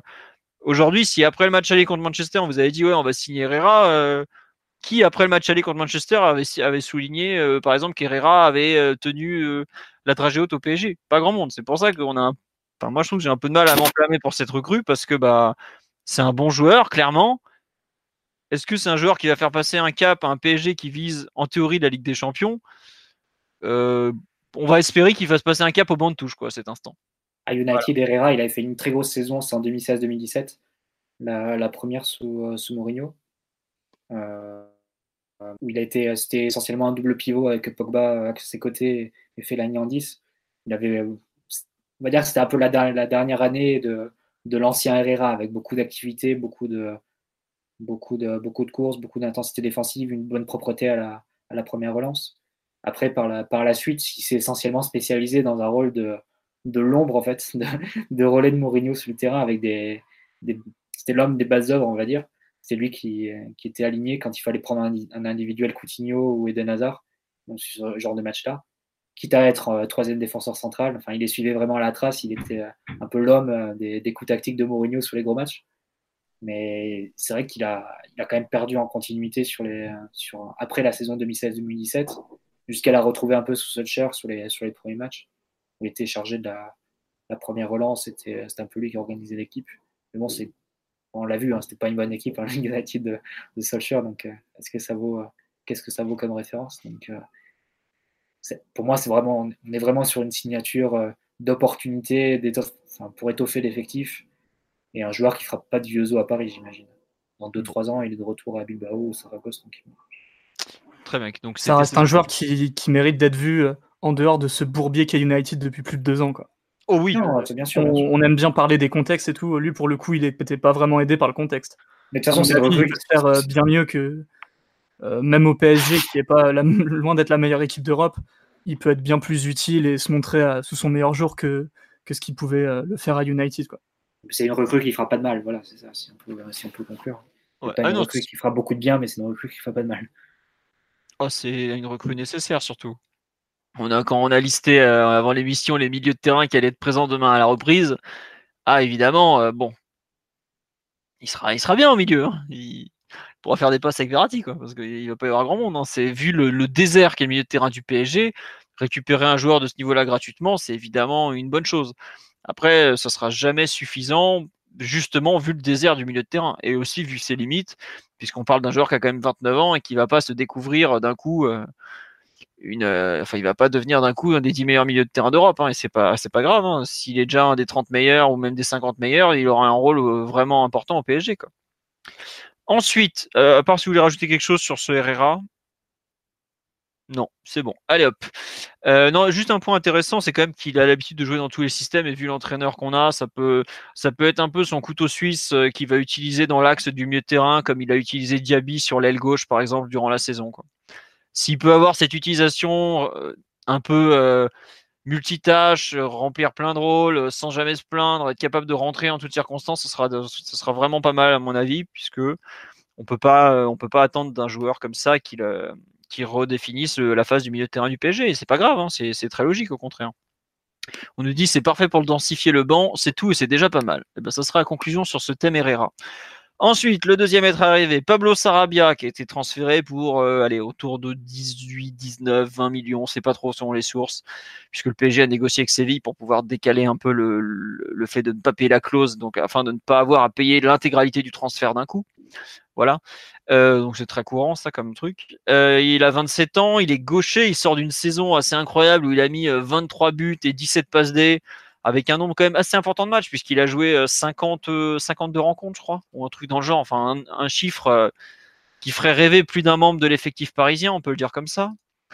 Qui veut se lancer sur cette arrivée de Pablo Sarabia Mathieu Omar, Simon, qui veut commencer? Ce que tu décrivais sur le couteau suisse euh, pour Herrera, je pense que ça s'applique en- encore à, plus forte raison pour Sarabia. qui, au long de sa carrière, a occupé un rang de, enfin, une variété de positions qui est assez importante, y compris durant la dernière saison avec Machine. Il, a joué piston d'une défense à 5, le plus souvent relayeur, donc un relayeur assez avancé. essentiellement, c'était Banega devant la défense, Sarabia relayeur droit et Vasquez relayeur gauche, mais les deux vraiment assez hauts sur le terrain, et avec devant deux attaquants et, deux pistons. Et je pense que c'est aussi cette polyvalence. Il a commencé comme ailier à, à Retafe au Real. Cette polyvalence aussi qui, est, intéressante pour, pour Tourelle. Voilà, c'est un joueur qui va pouvoir utiliser euh, au gré de ses changements euh, de système, euh, dont on sait qu'ils peuvent être hebdomadaires ou parfois à l'intérieur même d'un match. Donc voilà, c'est un joueur qui vient pour compléter la ligne offensive, qui vient pour, pour, remplacer, pour occuper des postes qu'a occupé Alves l'an dernier, donc entre les lignes, bien excentré. Là où je mets un bémol, bon après, on peut pas tout avoir, mais c'est vrai que quand tu passes d'un club, euh, d'un standing un peu inférieur au PSG, où tu as eu euh, une explosion statistique ces deux dernières saisons, et que tu rejoins, euh, tu rejoins un club où tu vas jouer plus tous les matchs, mais un match sur trois, forcément, tu peux plus, tu peux pas attendre le même rendement et il faut, faut, être attentif à ce que ça joue, sur sa confiance et sur son niveau, comment il est avec son, comment il est avec l'équipe, comment il sent par rapport à ses partenaires c'est quand même un rôle très différent de, jouer tous les matchs à Séville et d'être euh, dans une équipe très offensive comme ça qui produit beaucoup, à devoir jouer un match sur trois à Paris. Forcément, tu peux pas attendre la même chose. Mais bon, si Diaby a fait, euh, si Diaby a eu un volume de stats assez, satisfaisant cette saison, je pense que Sarabia, qui a la capacité, euh, qui a une très bonne qualité de centre, qui a la capacité d'arriver comme ça en deuxième rideau dans la surface, de couper au second poteau des, centres de l'opposé. A priori, il devrait lui aussi mettre il participait, je sais pas, à 15 buts durant la saison, même avec un temps de jeu assez réduit. Euh, comme avec Herrera, c'est une opportunité à moindre coût qui a assez peu de risques parce que comme, parce que comme Herrera, pareil, c'est un joueur qui aura toujours des offres en provenance d'Espagne. Je pense que tu retomberas sur tes pieds euh, d'un point de vue financier. voilà, c'est un joueur que tu prends, que avec lequel tu espères densifier un peu l'effectif, même sans euh, penser à ce, ce qui t'améliore vraiment l'équipe première l'équipe titulaire. Très bien. Euh, sur le live, on nous dit. Euh, attendez, j'ai perdu. Sarabia est là pour remplacer Drexler. Ah, au contraire, je pense qu'il vient plutôt pour remplacer un joueur comme. Peut-être pas. Peut-être plutôt Nkunku, à savoir, ou voir Diaby, ce genre de joueur un peu polyvalent qui a joué un peu à tous les postes de l'attaque, parce que Sarabia en est largement capable. Là, je, regardais pendant que Mathieu parlait les positions qu'il a occupées à Séville. Il y a ailier droit, milieu offensif, ailier gauche, euh, piston. Enfin, il a vraiment joué un peu partout avec une belle efficacité. Donc, c'est un joueur polyvalent, clairement. C'est un joueur aussi qui est à 27 ans, quand même dans pleine force de l'âge, qui, a, qui est pas loin d'avoir atteint son plein potentiel. Faudra voir comment il l'utilise, mais c'est typiquement des joueurs couteau suisse qui sont un peu. Euh, qui sont très bien pour notre entraîneur qui aime euh, bouger comme ça tout le temps. Après, faudra voir effectivement quand il ne joue pas tous les trois jours, parce qu'il a quand même joué 52 matchs cette saison, c'est énorme, 52 matchs. Euh, ça veut dire que c'est un joueur, peut-être, est-ce qu'il a besoin d'être dans le rythme pour être performant? Ça peut être aussi un, souci. Mais après, comme tu le dis aussi, Mathieu, euh, en Espagne, il y a une vraie cote. On nous demande quand ça se fait qu'on est tout seul sur, lui. Bah, en fait, ce qui se passe, c'est que on peut faire le détail, ça va aller vite. Euh, il été pas très chaud pour rejoindre l'Angleterre, visiblement. En Italie, le salaire qu'il a demandé était considéré comme trop élevé. Et puis, bah, le seul club qui aurait pu, entre guillemets, représenter une étape vraiment en avant par rapport à Séville, c'était la Juve, mais ils ont déjà un, effectif offensif surchargé. L'Inter n'était pas sur lui. Bon, bah, après les autres, S Roma, Milan, tout ça, c'est un peu euh, sauf qu'il peut. Allemagne, c'est pas trop le genre de profil qu'ils vont aller chercher. Il court pas très vite. Il court pas très vite déjà pour l'Allemagne. L'Angleterre, comme j'ai dit, ça n'intéressait pas. Et en Espagne, il restait le Real Madrid qui s'était renseigné pour un éventuel retour et le Barça qui a déjà trop de joueurs. À partir de là, euh, voilà, on a fait la liste, ça, va vite. Hein. On, parle d'un mec qui demandait 5 millions par an. évidemment, des clubs anglais pourris auraient pu lui, proposer, mais lui, ça l'intéressait visiblement pas beaucoup. Comme il disait, euh. L'hiver dernier, là, je crois qu'il avait refusé West Ham ou un club de ce genre parce qu'il disait, je préfère rester à Séville plutôt que d'aller dans ce genre de. Donc, euh, Aujourd'hui, c'est pas forcément un hasard si le PSG se retrouve sans trop de concurrence sur un joueur qui vaut bien plus en termes de valeur que 20 millions d'euros, mais qui n'a pas non plus le, qui n'est pas un joueur euh, pour être titulaire dans un top club, euh, malgré tout le respect qu'il faut avoir pour lui, parce que bah, c'est un bon joueur. Voilà en fait pour répondre à la question là-dessus. Euh, il a été, on nous dit qu'il était formé comme avant-centre oral. C'est possible puisqu'il y a pas mal de joueurs qui changent de poste en cours de carrière et effectivement, lui déjà en cours de saison il change, donc ça serait pas étonnant. On nous dit pour moi, clairement, Sarabia va surclasser Di Maria qui a deux de tension et m'a l'air plus frais et plus constant. on souhaite à Sarabia d'avoir l'impact de Di Maria au PSG, honnêtement. Je dirais naturellement qu'il vient pour être le premier remplaçant d'Entrel, surtout, plutôt que pour mettre qui que ce soit sur le banc. Très bien. Draxler, à la limite, s'il y a une espèce de, concurrence un peu inattendue entre les deux, ça pourra pas faire de mal à l'allemand d'ailleurs, quoique on sait jamais. Mais euh, oui, pour moi, ce sera Di Maria en 1 dans son meilleur poste, c'est-à-dire de d'attaquant meneur de jeu côté droit qui peut revenir sur son pied gauche et jouer entre les lignes. Et je pense que c'est aussi le meilleur poste de le meilleur poste de, de Sarabia. Après, il y a quand même un truc à dire sur le joueur, c'est qu'il a une excellente finition et qu'il est capable de mettre des buts dans des positions euh, un peu compliquées, un peu, un peu inattendues et, très variées, et qui marque beaucoup de buts du pied droit, même s'il est gaucher. Et mine de rien, quand tu es capable de la mettre au fond, d'un moment, ça sert à quelque chose. Alors ça, c'est un truc, il faut qu'on en parle, c'est qu'il est gaucher, et vous verrez, en, milieu de, terrain, il, va forcément chercher son pied gauche. Mais alors par contre, quand il arrive dans les 20 mètres, il a aucun problème à utiliser le pied droit. Il bloque à moitié son pied et il arrive à être franchement bon et à la fois précis, efficace, euh, plutôt. Ah, c'est la, capacité qu'il a à, se entre guillemets changer de registre selon l'endroit où il est sur le terrain est assez folle. Et euh, si vous voyez un peu les buts qu'il a mis, ce qui est quand même un bon moment de juger, un bon moyen pardon de juger la, façon qu'un joueur, a de se comporter face au but l'utilisation du pied droit devant la, dans la, surface ou autour est assez folle. La façon de vraiment de se déplacer, euh, de changer, ouais, vraiment, c'est ça. Il, si le ballon arrive pied droit, bah, il va le prendre pied droit et puis bah, il, il montre une application qui est, on dirait, un droitier qui tire du gauche, quoi, vraiment. c'est un, hein. C'est parfait, comme ça, avec Ousmane Dembélé, ça va être illisible pour les défenseurs adverses. Qu'il est taquin, ce Omar. Ton avis sur cette arrivée, au lieu de te moquer de nous? Non, je me moque pas. Non, c'est plutôt, c'est plutôt dans le sens de ce que vous dites à nouveau. Hein. C'est encore euh, une arrivée, euh, je pense, pour ça, pour le coup, qui est fortement validé par Tourelle, pour, pour avoir un animateur de côté qui va être assez fiable en, plusieurs postes. Euh, moi, j'ai un peu de mal à lui, imaginer un poste axial entre les lignes. Je le vois plutôt évoluer sur un, côté, voire même plutôt assez bas sur le terrain.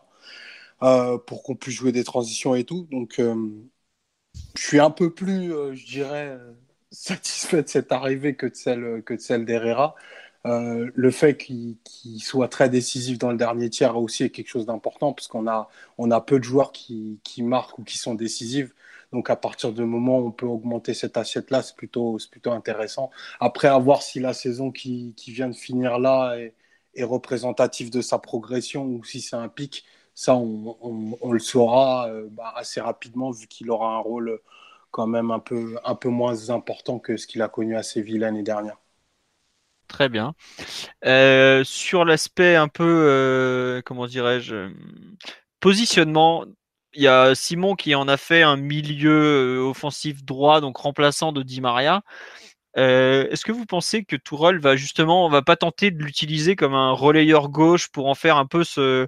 On sait qu'on manque de joueurs capables de jouer devant le ballon, notamment au milieu. Euh, il a parfois joué milieu offensif à Séville. Est-ce que vous pensez qu'il peut avoir un rôle comme ça, peut-être un peu plus axial que prévu bah, Mathieu? À Séville, il a joué relayeur. Il a joué relayeur euh, plutôt côté droit, vu que c'était Vasquez à gauche. Il était, il était, plus en faux pied, comme ça, il rentrait. Ça revenait un peu au poste qu'occupait Di Maria entre vraiment donc là, je rejoindrai, je rejoindrai Simon. Après, c'est un joueur qui a, une, palette assez large, donc tu peux l'imaginer à, plusieurs postes, tu peux l'imaginer plus excentré aussi. Et je pense que Tourol ne se prévira pas de, le positionner dans, plusieurs, plusieurs rôles différents en fonction des, besoins, en fonction des absents aussi, en fonction des joueurs que tu veux reposer. C'est aussi, l'une des raisons de sa revenue, hein, c'est la polyvalence qu'il apporte. Pour le coup, lui, il peut le faire à, il a une, variété de performances, enfin une capacité de performance sur plusieurs, sur plusieurs postes. Euh, c'est l'un des intérêts, c'est aussi l'un des intérêts d'avoir aussi euh, de le lier à un entraîneur comme Tourelle. C'est un entraîneur qui change beaucoup, qui, qui, va, qui va explorer beaucoup de choses chez les joueurs. Donc, euh, ça, Très bien. non mais, enfin, je trouve qu'il y a peu de recrues qui ont aussi bien personnifié, je trouve un peu ce qui est un peu qui est Thomas Tuchel en tant qu'entraîneur, le un tacticien qui va des fois s'appuyer sur des joueurs où c'est un peu le propre, tu sais, des, peu génies, des génies tactiques de type euh, on va prendre un mec, euh, il nous plaît, il a un petit quelque chose et on va tenter d'en faire beaucoup plus que ce qu'il est au départ. Je trouve que Sarabia correspond bien à ça. Savoir au départ, c'est quand même un joueur qui donc n'a pas réussi à percer au Real. Bon, c'est pas une honte, hein, il y en a plein qui n'ont pas réussi à percer au Real. C'était le Real 2010-2012, enfin, avec une équipe incroyable. Voilà, donc c'est un effectif. Ronaldo et tout. Voilà, c'est un effectif ultime ou presque, donc c'est pas une honte. Hein. C'est pas à la même époque qu'il y a Fabinho d'ailleurs, qui joue un match et puis pareil, qui a joué un match et puis terminé. Fabinho, c'était peut-être un, an, plus tard, Casemiro aussi. Voilà, donc c'est une, une équipe. Pour moi, c'est. Euh, Bon bref, c'était une époque où c'était très dur de percer, donc voilà, c'est pas très grave. Mais après, ouais, c'est vraiment, je trouve, c'est un joueur qui a, qui représente bien un peu ces, bons joueurs, pas élites, qui vont naturellement percer parce qu'ils sont meilleurs que les autres, mais qui sait rebondir, qui a su se reformer en tant que footballeur, retrouver trouver un autre poste, et qui, avec un entraîneur un peu audacieux tactiquement, peut, peut s'éclater parce qu'il saura l'utiliser sur ses forces, tout en cachant un peu ses faiblesses par le système de jeu et tout ça. Donc, euh, j'avoue que cette recrue, je la trouve assez excitante dans son utilisation en fait. Le joueur est, bon, mais je trouve que c'est la façon dont Tourelle va l'utiliser qui me qui m'intrigue le plus, à savoir euh, est-ce qu'il va oser euh, est-ce qu'il va le laisser dans le, système qu'il connaît le mieux, à savoir ailier droit qui repique un peu façon Di Maria? Est-ce qu'il va, est qu'il va en faire un attaquant de soutien un peu comme il avait fait avec Di Maria? Parce que Di Maria joue attaquant cette saison pendant deux mois pratiquement après la, blessure de Cavani. Il fait son euh, meilleur match contre l'OM en deuxième attaquant avec Mbappé. Exactement. Donc, euh, quelle, quelle, utilisation il va faire de Pablo Sarabia? C'est vraiment intéressant. Et il y a une remarque qu'on m'a fait sur le live qui que je trouve très intéressante c'est qu'il court peut-être pas très vite, mais il court beaucoup. Et rien que ça, du volume de course, c'est quelque chose dont on a ah, tellement besoin. C'est clair. rien que ça, Pablo, tu vas courir pour les autres, tu vas voir, c'est cool. Bah, pour le coup, c'est le cas de Herrera aussi. Ils sont toujours à 10, plus de 10 km ah bah c'est bien, c'est bien, parce qu'il y a le nombre de fois où le PSG ça court pas assez à vide et tout, c'est vraiment ça se voit sur les matchs que des fois ça court pas beaucoup. On nous demande est-il comparable à Bernardo Silva en termes de profil? Oh, Non, Bernardo Silva est plus organisateur et plus fin techniquement aussi, sans vouloir être méchant. Il a, du génie un peu Bernardo Silva, Sarabia et pas encore à ce niveau-là. Et puis à qui vous pourriez le comparer, Sarabia? Tiens, c'est une bonne question ça au final. Euh, ça va dépendre de l'utilisation que tu fais du joueur, mais euh, euh, je, vais, je vais me faire insulter, mais moi, par moment, il me rappelle un peu un mélange entre Lo et Rames Rodriguez, quoi. Rames Rodriguez pour la manière de. T'as raison, on va t'insulter.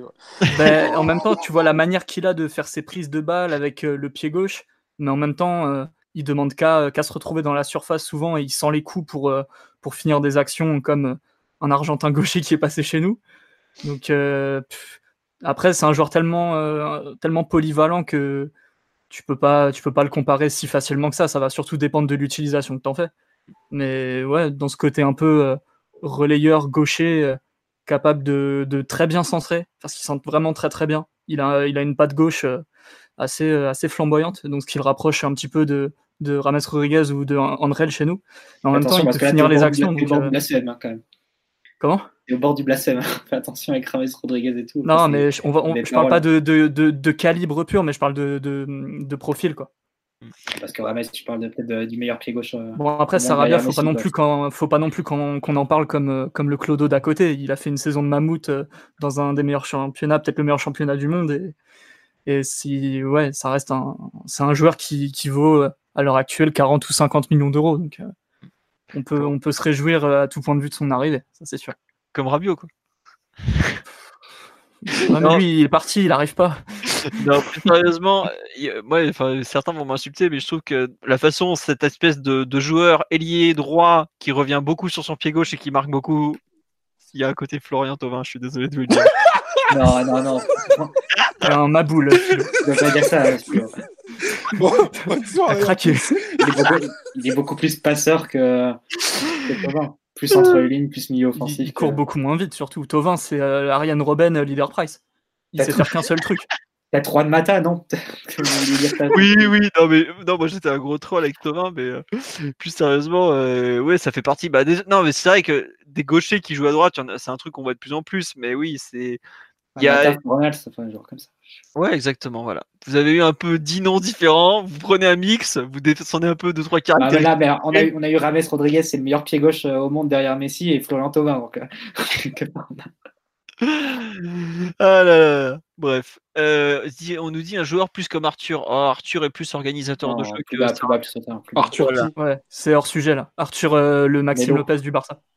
Ah. tu vas te faire insulter toi aussi. Là, entre Rames et tout, t'es es bien parti, euh, Simon. Tu vas avoir les mentions remplies pour 2-3 jours. hein. Euh, bon, ensuite, euh, vous voulez rajouter quelque chose sur Sarabia ou pas? Parce que tout le monde est mort de rire sur le live, mais à part ça. Euh, Bon. Euh, alors, on nous dit que je suis malade. Oui, non, mais c'est bon, euh, Flotov, je rigole. Mais n'empêche qu'on se fout de la gueule de Flotov, mais devant les buts, il est pas maladroit quand même. C'est au moins un truc que je lui trouve en commun avec Sarabia, même si je, je suis bien content que ça- on n'ait pas récupéré Flotov, faut quand même le dire.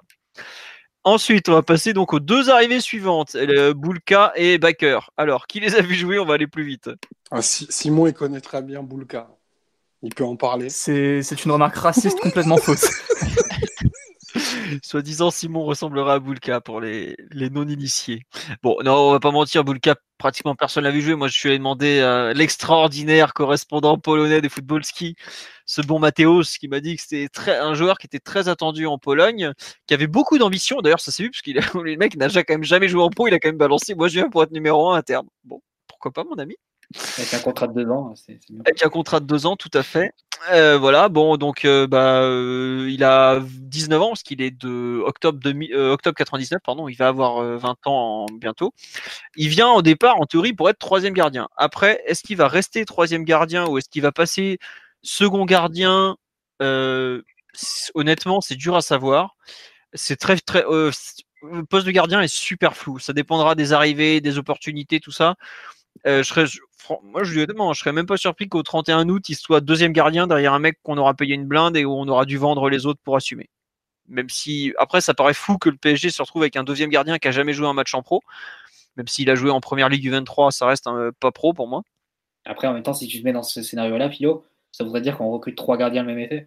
Oui, voilà. donc- numéro 1, numéro 2, numéro 3, ce serait, étrange. serait- Enfin, voilà, c'est c'est assez fou, honnêtement, cette situation. euh, c'est dur à savoir euh, le, quel rôle il va avoir, quel rôle il peut avoir. Il a une très, très, très bonne réputation, faut quand même le dire. Mais euh, déjà, il est immense en plus. Est-ce qu- est-ce qu'il nous a été recommandé par Christophe Lolichon? Il- non, il a été recommandé par euh, Spinelli, l'entraîneur des gardiens. Ah, d'accord, parce que ça aurait, été, fort, ça aurait été un vrai critère aussi sur sa qualité. Voilà. quel troll. Mais quel on a Areola qui est recommandé par Lolichon, forcément. Ouais, voilà, voilà. À partir du moment où il est recommandé par Lolichon, je vois pas pourquoi vous discutez en fait. T'es en grande forme aujourd'hui. hein. C'est la Coupe du Monde féminine, là, dis donc, ça te, ça te booste. hein. C'est la canne. Ou peut-être la canne, on sait pas. Félicitations à mes amis malgaches. Euh, non, donc voilà, euh, Boulka, honnêtement, la, la vraie question, c'est quand est-ce qu'il va pouvoir jouer? Parce qu'il n'y a plus de réserve. Euh, Il y a, enfin, si, il y a maintenant, elle va jouer, euh, c'est l'équipe de DH qui va jouer en National euh, 3. Et on le verra même pas dans les amicaux, vu que Areola est trappe pour la prise. Ouais, oh, on le verra peut-être aller une mi-temps par-ci, une mi-temps par-là. On a réussi à avoir des décans, Dresde. tout ça. Ouais, voilà. Bah, contre Dresde, il voudra peut-être se battre avec les ultra locaux. Il a le gabarit, donc ça sera parfait. Mais euh, non, sinon, euh, enfin, la question qui va se poser pour lui, c'est celle du temps de jeu vraiment, quoi. Parce que là, euh, je vois pas. euh, Bon, c'est un peu douteux euh, de, l'imaginer euh, beaucoup jouer, ou alors c'est qu'il y aura eu un problème physique, ou enfin, il y, a un souci quelque part si, vous le voyez beaucoup. On verra ce qu'il donne. Et puis après, il a signé qu'un contrat de deux ans, donc lui non plus veut pas se fermer toutes les portes. Le PSG a accepté. Bon, ça me paraît être un deal de type euh, soit on fait un petit bout de chemin ensemble parce que ça se passe bien, soit chacun va se séparer et puis bah il y aura pas grand chose à dire de plus. On verra. Mitchell Baker, est-ce qu'il y en a un de vous qui l'a vu jouer ou pas?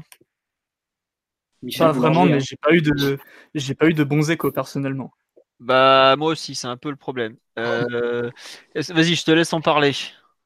Ah, des, des gens à qui j'ai un peu discuté euh, du joueur parce qu'ils ils l'ont suivi un petit peu m'ont dit que c'était pas un joueur spécialement doué de, de l'Ajax et, et que euh, qu'il soit là ou qu'il soit pas là, pour eux c'était un peu pareil et, et on verra bien ce qu'il pourra faire à Paris, mais euh, on est loin d'un de, enfin on est loin d'un coup de génie apparemment du PSG qui aurait été prendre euh, le méga crack absolu euh, du centre de formation euh, euh, n'est-ce pas? Donc euh, je sais pas trop. Je, Du coup- je demande à voir parce que je suis un peu sceptique pour l'instant.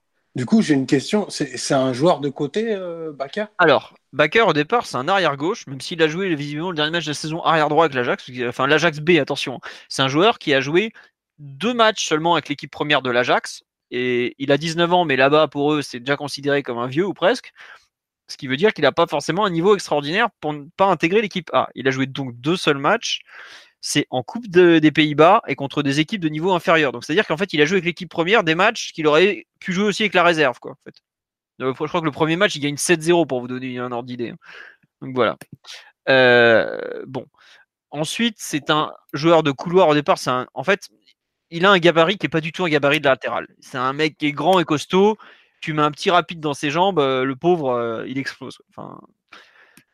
Honnêtement, quand j'ai vu des extraits de match, j'ai cru revoir le Sylvain Armand arrière gauche, quoi. Et c'est pas, c'était pas le meilleur de Sylvain Armand qu'on a vu au PSG. Hein. Donc, au départ aussi, visiblement, c'était plus, il a joué aussi un peu dans l'axe en central gauche, puisque lui, par contre, c'est un pur gaucher.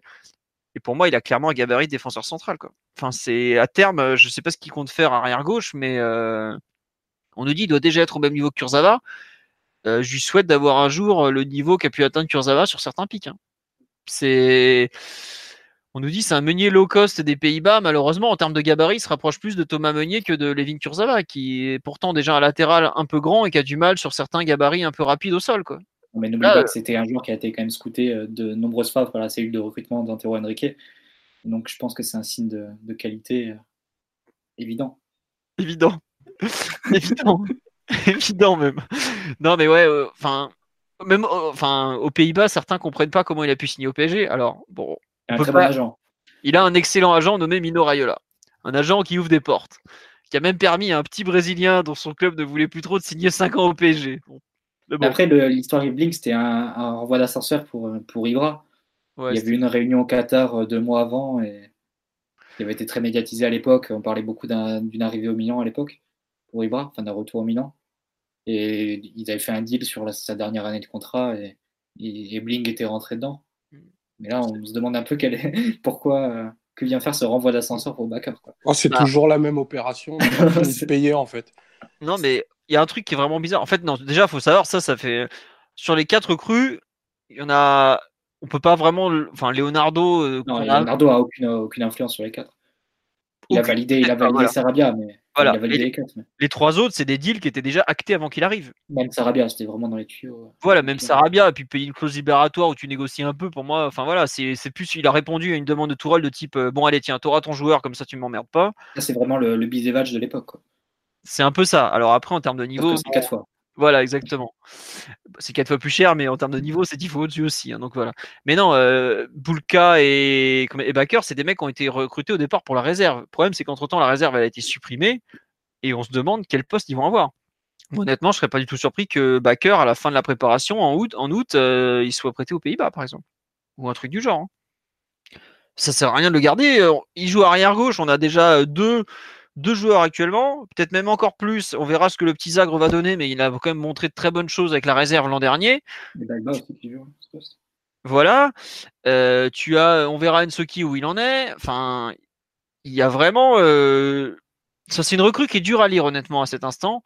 On lui souhaite de réussir, évidemment, parce que bah, dans tous les cas, le PSG sera gagnant.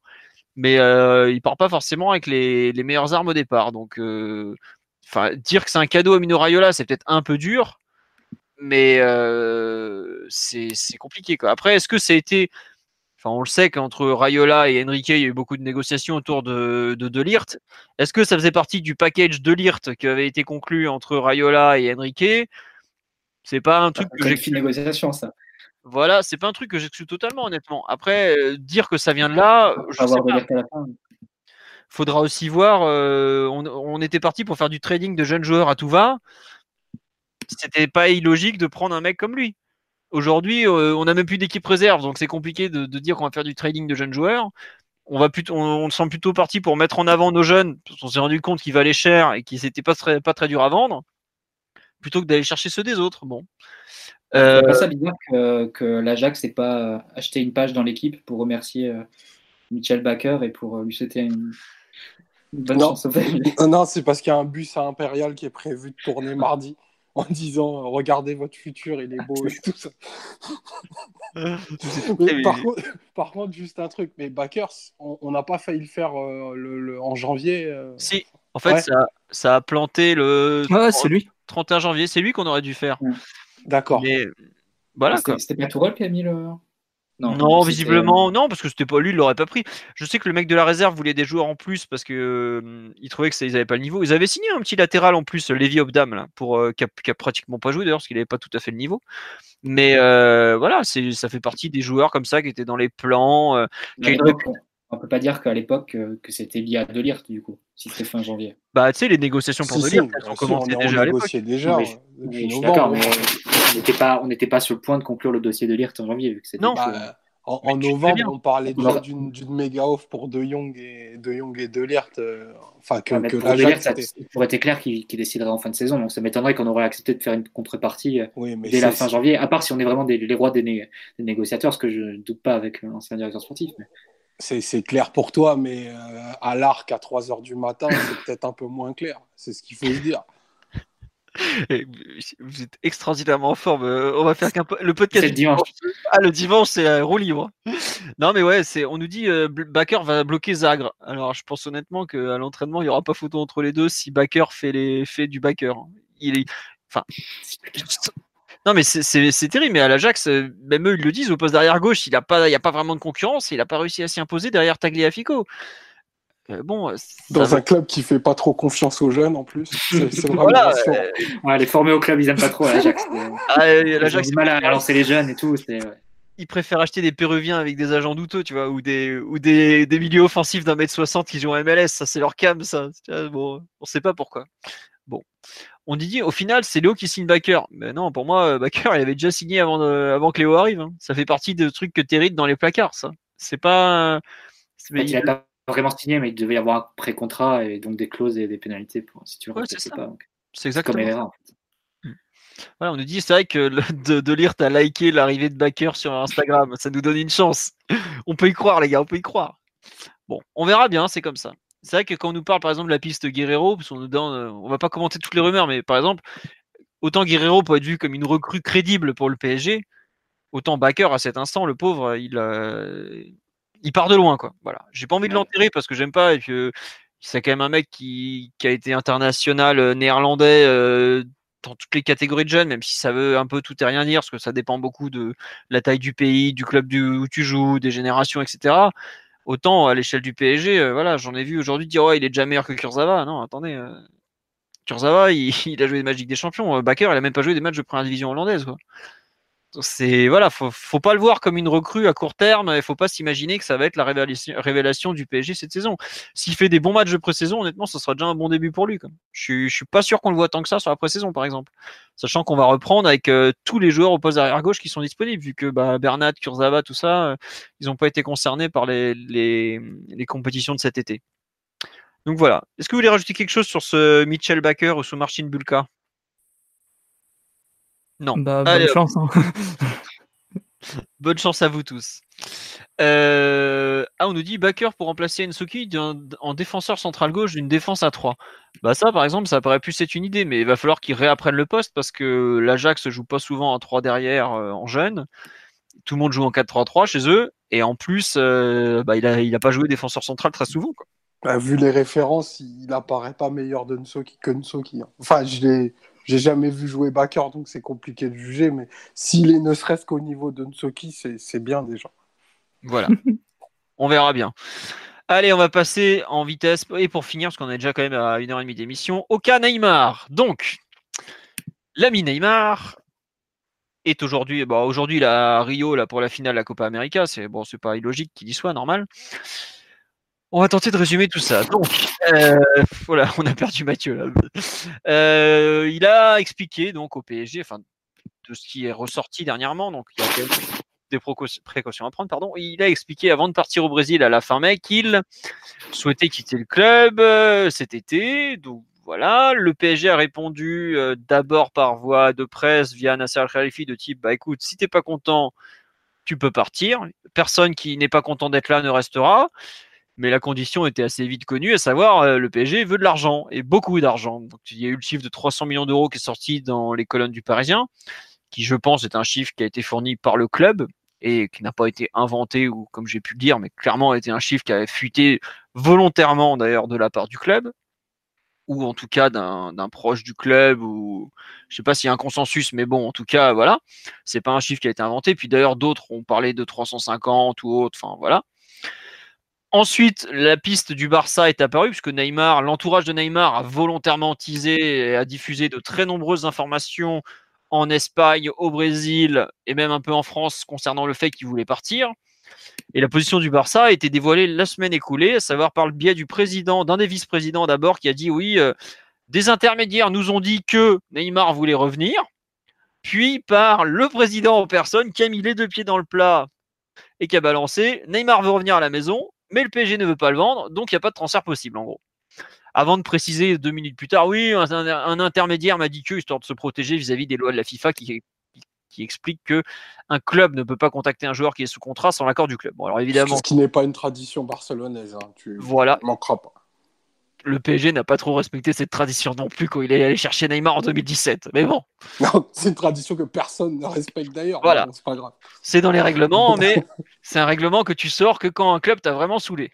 Voilà, c'est comme ça qu'il faut le prendre en gros. Euh, notamment le PSG avec euh, Fodé Balotouré quand le LOSC avait tenté de le faire signer dans son dos. Bref, c'est un truc qui sort une fois tous les allez, 10 ans. Mais bref, c'est comme ça. Aujourd'hui, donc, la situation est celle-ci, à mon sens. Faut, bah, Neymar n'est plus blessé, puisqu'il a quand même. Euh, il a quand même loupé la Copa América sur blessure après s'être explosé la cheville euh, droite une nouvelle fois sur, en match amical contre le Qatar. Il, euh, il devrait revenir à l'entraînement parce que son entourage a laissé fuiter qu'il n'allait pas sécher. Puis c'est pas le genre, même à Barcelone, il n'avait pas séché. Donc bon, je ne le vois pas sécher cette fois-ci l'entraînement globalement. Puis il a besoin de rythme en plus s'il veut se préparer pour la prochaine saison parce qu'il a quand même pas fait un match officiel depuis bientôt deux mois. Il faut quand même le rappeler. Euh, au côté Barça, il y a plein d'échos. En gros, visiblement, la façon dont il est parti ne n'a pas plu à beaucoup, ce qui est logique, et la thèse d'un retour n'est pas partagée par tout le monde. Savoir que bah, le, Barça est un club avec énormément de dirigeants qui ont du poids, Autant certains sont visiblement prêts à passer l'éponge et à le rapatrier de type bah écoute, euh, t'es quand même un super crack, on n'a pas réussi à te remplacer, puis bah Messi a 32 ans, donc va peut-être falloir commencer à penser à l'avenir.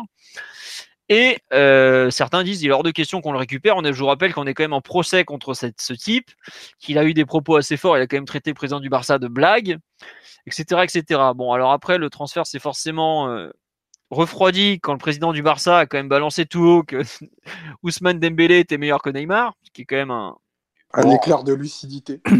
un éclair Bartomeu euh, est un, un, vulgaire tweetos. Voilà, Bartomeu, euh, le, comment dirais-je, la qualité de troll d'un tweeto, mais bon, toujours est-il qu'aujourd'hui, la situation paraît quand même euh, bien, comment dire, bien bloquée pour, pour, le, pour Neymar et pour un éventuel transfert. Donc, est-ce que vous voulez rajouter quelque chose au fait à ce résumé que je tente de faire le plus complet possible, mais c'est pas évident parce que il y a quand même qui s'enchevêtrent. Ah non, mais il y a. Il en cache. Mais... Oui, pardon, excuse-moi, je t'ai coupé, Mathieu, on n'a pas entendu. Euh, j'ai juste le cas, le cas de Griezmann qui, qui va un peu en, plus de, de l'affaire Neymar, avec le Barça qui va être sans doute obligé de, de payer cash la clause de, Griezmann, vu que l'Atletico ne cède pas. Voilà, alors en fait, faut savoir, bon, sur un transfert, en théorie, de X millions d'euros, on paye jamais l'intégralité de la somme au moment de la signature. Les, les paiements sont répartis parce que pour les clubs, c'est pas évident de sortir en trésorerie euh, X millions d'euros comme ça, cash. Le PSG, pour payer Neymar, par exemple, a dû faire une augmentation de capital qui a été financée par euh, une banque qatari pour pouvoir encaisser cette, énorme dépense de, de cash de 222 millions d'euros d'un coup. Là, le Barça va devoir dépenser 120 millions d'euros d'un coup pour Griezmann, puisque comme c'est ce qu'explique Mathieu, mais tout le monde n'est pas au courant, quand tu payes une clause libératoire, tu dois payer l'intégralité du montant d'un coup. Donc, comme le Barça s'est mis d'accord avec Griezmann, qu'ils doivent prendre Griezmann, sinon il y aura des pénalités parce qu'ils sont d'accord depuis des mois, le Barça va devoir lâcher 120 millions d'euros d'un coup. Et forcément, quand ta surface financière n'est pas ultra étendue, parce que bah fair play financier, et puis parce qu'on parle quand même déjà de 120 millions d'euros, tu n'as pas euh, forcément les capacités de racheter ensuite Neymar au PSG. Surtout que le PSG n'est pas du tout, du tout décidé à faire des cadeaux ni à Neymar, et encore moins au Barça, je dirais. Donc, il y a un problème économique qui se pose, surtout que le Barça, avant de pouvoir faire venir Neymar, doit vendre des joueurs. On a cité Dembélé qui est intransférable un jour sur deux seulement, l'autre jour étant les jours où il est envoyé au Bayern ou au PSG. Coutinho, dont la direction tente de se débarrasser, mais il n'y a pas beaucoup de pistes pour lui, bah, il y a la piste du PSG, qui est bien réelle. Oula, la piste du PG donc est bien réelle pour Coutinho, on peut vous le confirmer. Il y a vite fait des, pistes en Angleterre, mais c'est pas très très euh, développé pour l'instant. Et il y a après des joueurs comme euh, Malcolm ou ce genre de type qui sont des joueurs de complément qui vont finir un jour en Chine sans le savoir ou presque.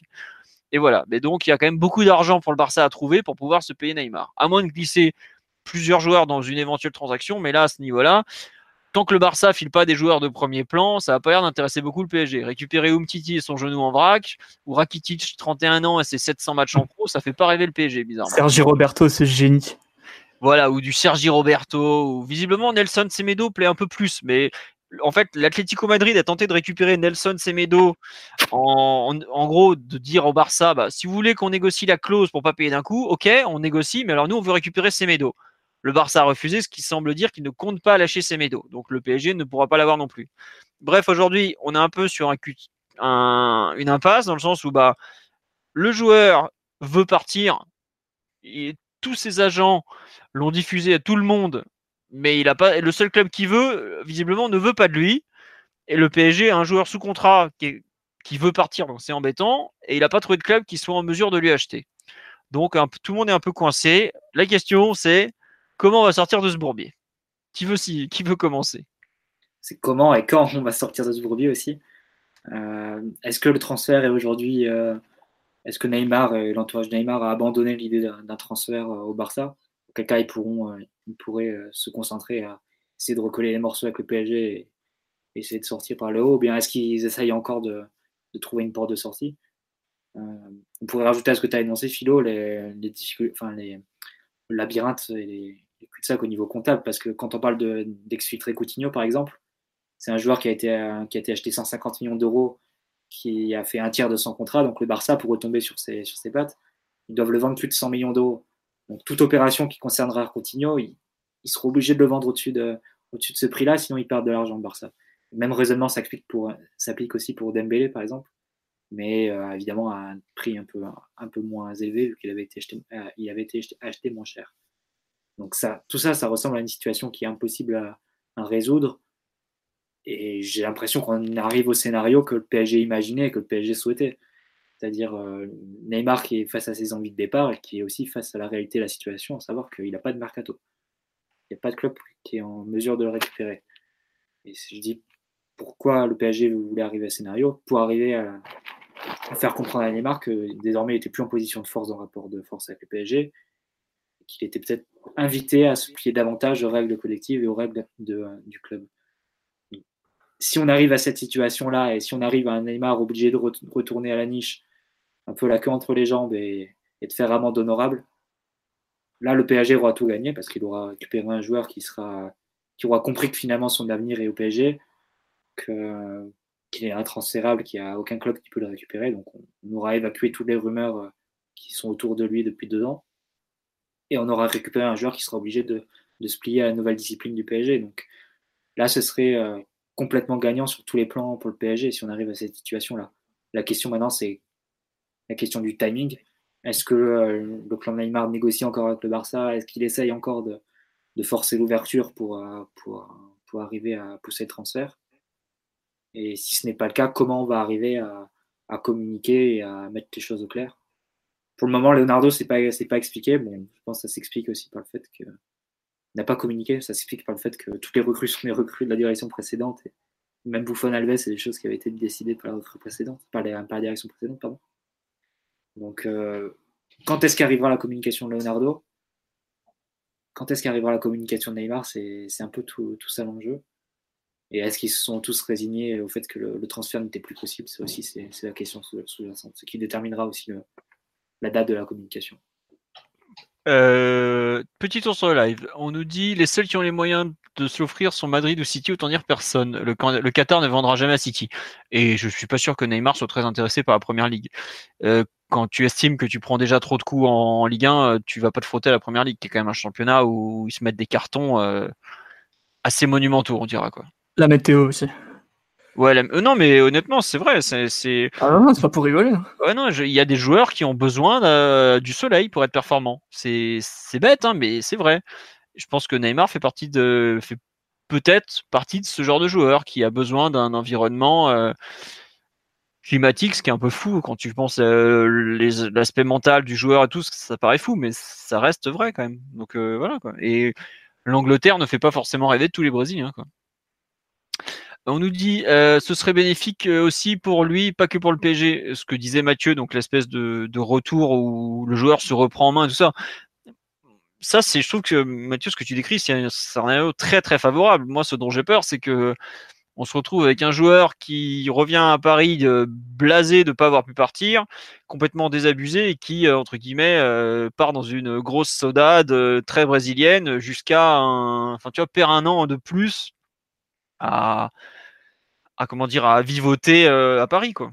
Moi, c'est un peu le, c'est, le, scénario, c'est le scénario catastrophe. Hein avec Neymar qui, termine sa Robinhoisation et qui, prend 10 kilos, etc. Bon, c'est des choses que tu peux pas que tu peux pas écarter. Après, bon, je pense que quand tu quand tu regardes son compte en banque, quand tu regardes les, financements que qu'offre euh, qu'offre le Qatar à sa fondation, etc., etc. Bon, il y a quelques raisons quand même pour, pour se remettre au travail et, et pour euh, oublier ces états d'âme, on va dire. Après, moi, ce qui me fait peur, euh, si, le Barça n'a pas, pas, pas les sous, euh, qu'est-ce qu'il qu qu lui peut le PSG C'est pas non plus le PSG qui retient, qui retient Neymar en disant t'es intransférable. C'est au contraire, le PSG a pris soin justement de lui ouvrir la porte et de dire euh, non, t'interdis pas de partir, au contraire, mais il faut qu'on s'y retrouve. C'est quand même la moindre des choses. Mm. C'est fou, n'empêche. C'est qu'on disait il y a deux mois, je crois, dans le podcast de fin de saison, que c'était ce transfert était jusque-là un échec parce que bah, ça répondait pas du tout aux attentes et que Enfin, il y avait plein de, trucs à redire, mais là, c'est encore pire. C'est qu'aujourd'hui, Neymar, même pas deux mois après, il s'est pris la Copa América sur blessure, l'histoire de viol et tout ça. Et en fait, le seul club qui aurait voulu de lui, enfin, dont, il rêvait de rejoindre, qu'il rêvait de rejoindre, l'humilie publiquement à moitié en disant Ouais, euh, Dembélé meilleur que toi, euh, tu veux revenir. Enfin, enfin c'est rare quand même qu'un joueur, euh, qu'un club parle d'un joueur sous contrat ailleurs de cette façon déjà. Enfin, bon, il y a qu'à voir la réaction de l'Atlético Madrid quand dans la même conférence de presse le Barça a parlé de Griezmann, ils sont c'est pas passé quoi. Et là le pauvre, il se retrouve euh, vraiment un... un croisement de sa carrière et c'est un peu ça qui me fait peur, c'est que jusque-là la remise en question, ça a jamais été trop son truc. Est-ce qu'il va être capable de se remettre en question pour repartir de l'avant? Vu son talent, c'est évident qu'il refera des bons matchs, mais est-ce que vraiment reprendre ce qu'on pouvait appeler son ascension qui était très très linéaire. Enfin, au moment où il quitte le Barça, c'est peut-être la saison où il avait le, plus de poids pratiquement, notamment dans son fameux épisode du mois de mars où l'arbitrage avait été aussi génial que lui, on dira. Mais c'est fou aujourd'hui de se dire que bah, le Real n'a rien fait pour le récupérer.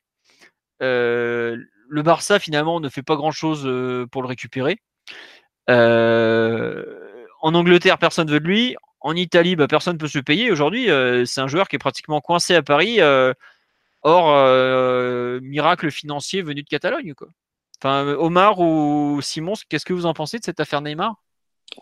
Si je, mets, si je mets de côté son, son apport sportif qui sera jamais égalable et jamais égalé à partir du moment où il est dans de bonnes dispositions, pour moi, il faut régler au plus vite la, question de son départ et le faire partir euh, très très rapidement. Enfin, je vois pas comment il peut, il peut se remettre la tête à l'endroit et être le, le joueur qu'il devait être.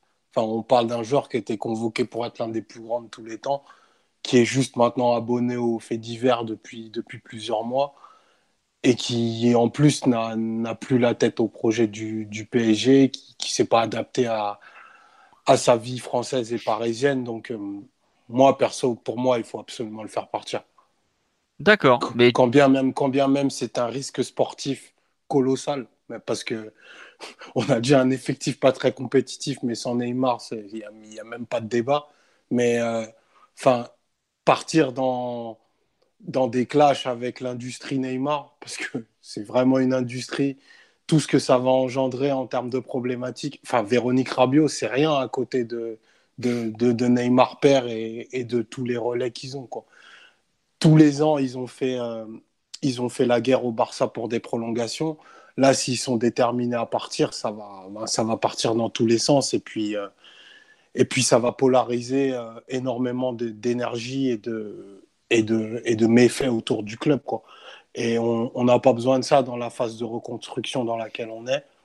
on est à un été qui est capital pour notre progression. Apparemment, cette progression doit se faire sans, sans Neymar.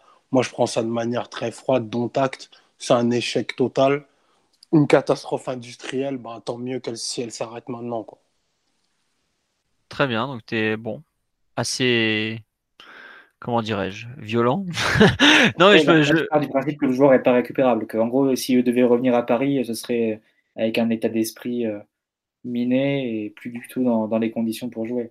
Bah. Est-ce qu'on en est là? Franchement, Honnêtement, c'est difficile à dire à l'extérieur. Et ça, c'est le seul club qui peut, être en mesure de juger et prendre la décision après. Juste, sur live, on nous dit pas d'accord avec Omar car Neymar voulait déjà partir l'année dernière et pourtant il s'est plus impliqué cette année. Donc pour moi, il n'y aura pas de problème s'il reste. Euh, déjà, je suis pas sûr qu'il voulait partir l'année dernière. Je pense que c'était pas du tout dans sa tête. Il était juste dans l'optique de la Coupe du Monde.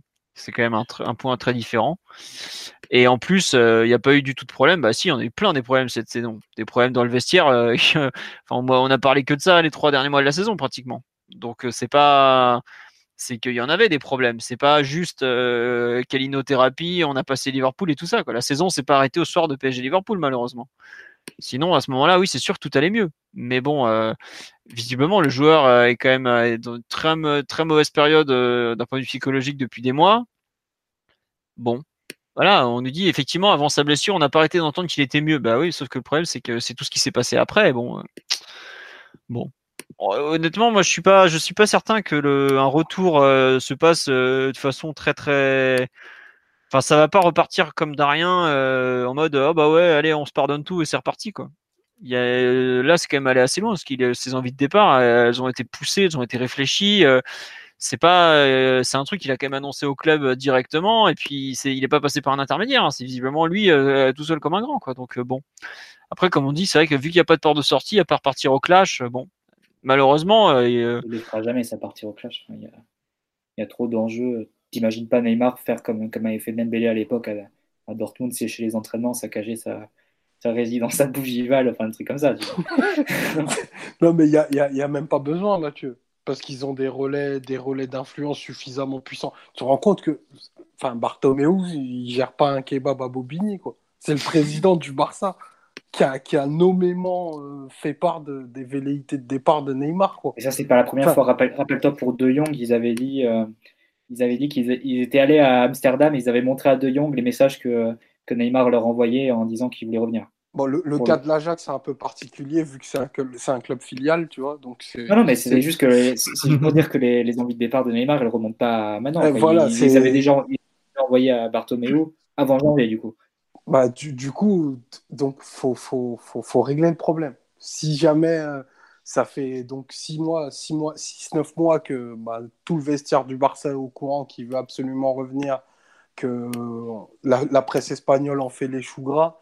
Je vois pas comment tu peux le réintégrer en te disant que ça va être lui ton leader d'attaque et qu'il va falloir courir pour lui. Enfin, c'est une position qui est intenable, ah, vis-à-vis des, des, autres joueurs. Quoi. En tout cas, comment il, revient, comment il reviendra Il reviendra pas en tant que leader de l'équipe. Ça, ça me semble un minima, il sera minima sur un pied d'égalité avec Mbappé. Ce qui, est, ce qui est inconcevable pour, euh, pour Neymar, je pense.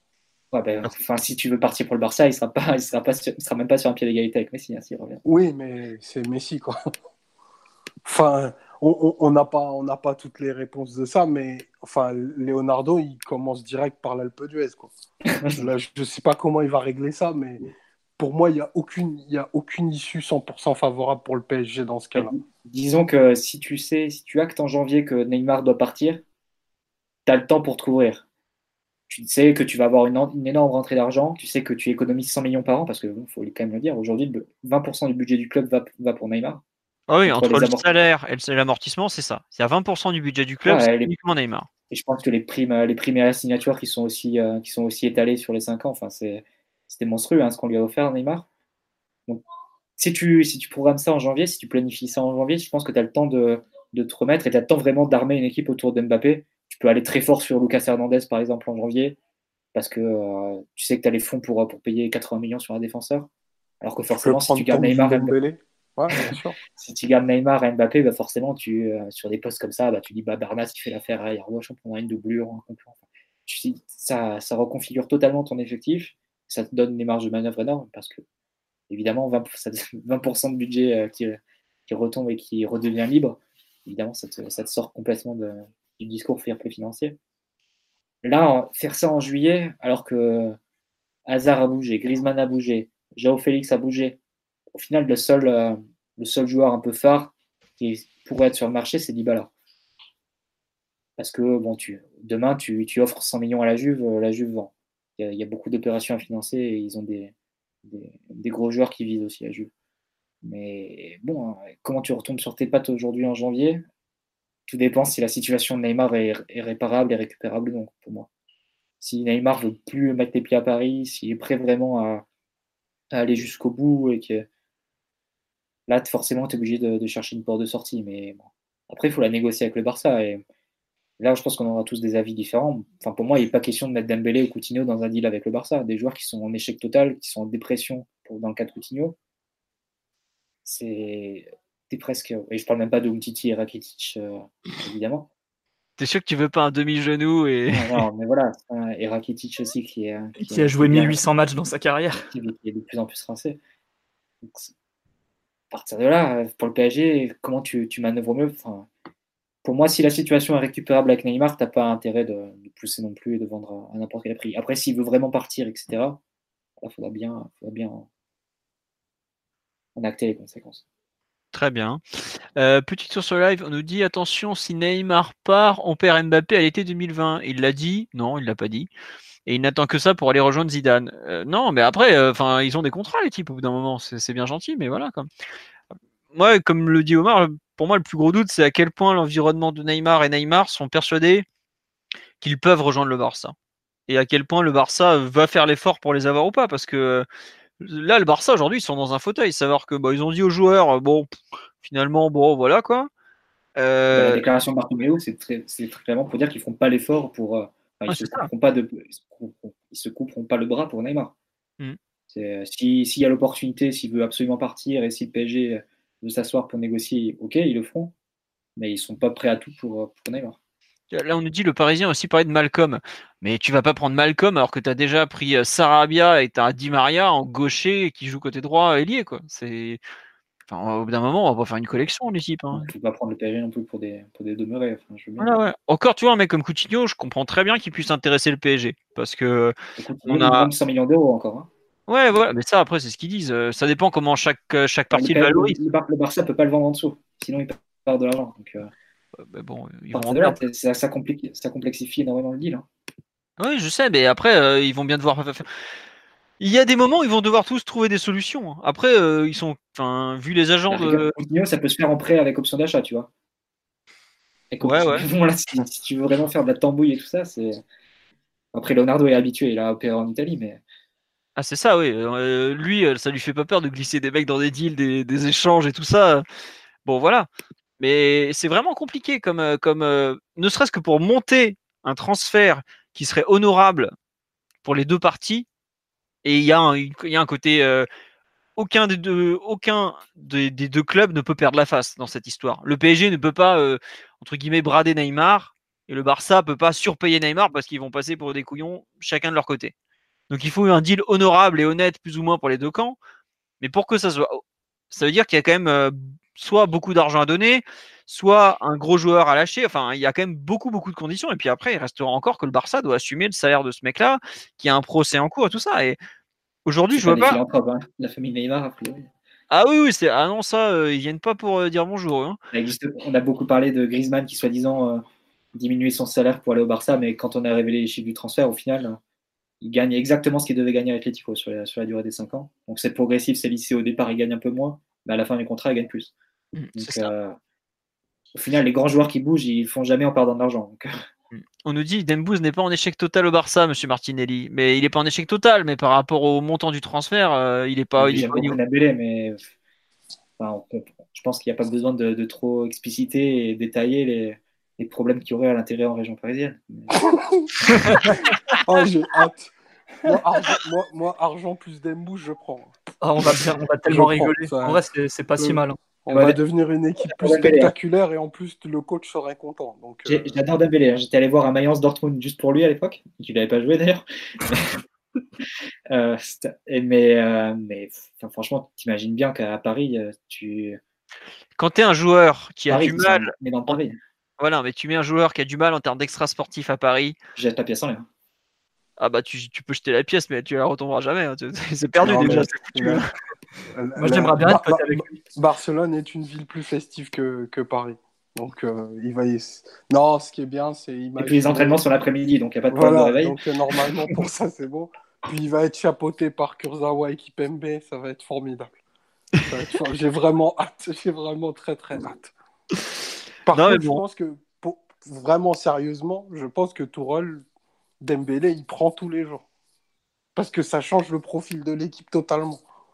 Lui qui a envie de verticalité, de jouer très vite et de et qu'il n'a pas forcément des milieux de contrôle, bah, pour jouer des matchs de tennis, c'est mieux d'avoir Dembélé, c'est sûr. Bah, il, est, il est gentil Tourelle, mais son plan de jeu, ça se résume à Neymar pendant 6 mois. Donc Bah, je ne sais pas s'il doit être très content de, de, perdre son meneur de jeu, celui qui débloquait tout. hein. Enfin, il faut se revoir les, les PSG, enfin le Napoli PSG et les Lille PSG, Marseille PSG, tout ça. C'était euh, toute équipe extrêmement rigide et Neymar qui faisait tout au milieu.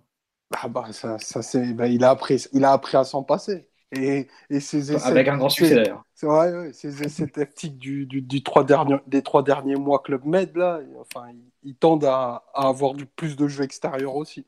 Donc peut-être que de prendre un vrai ailier.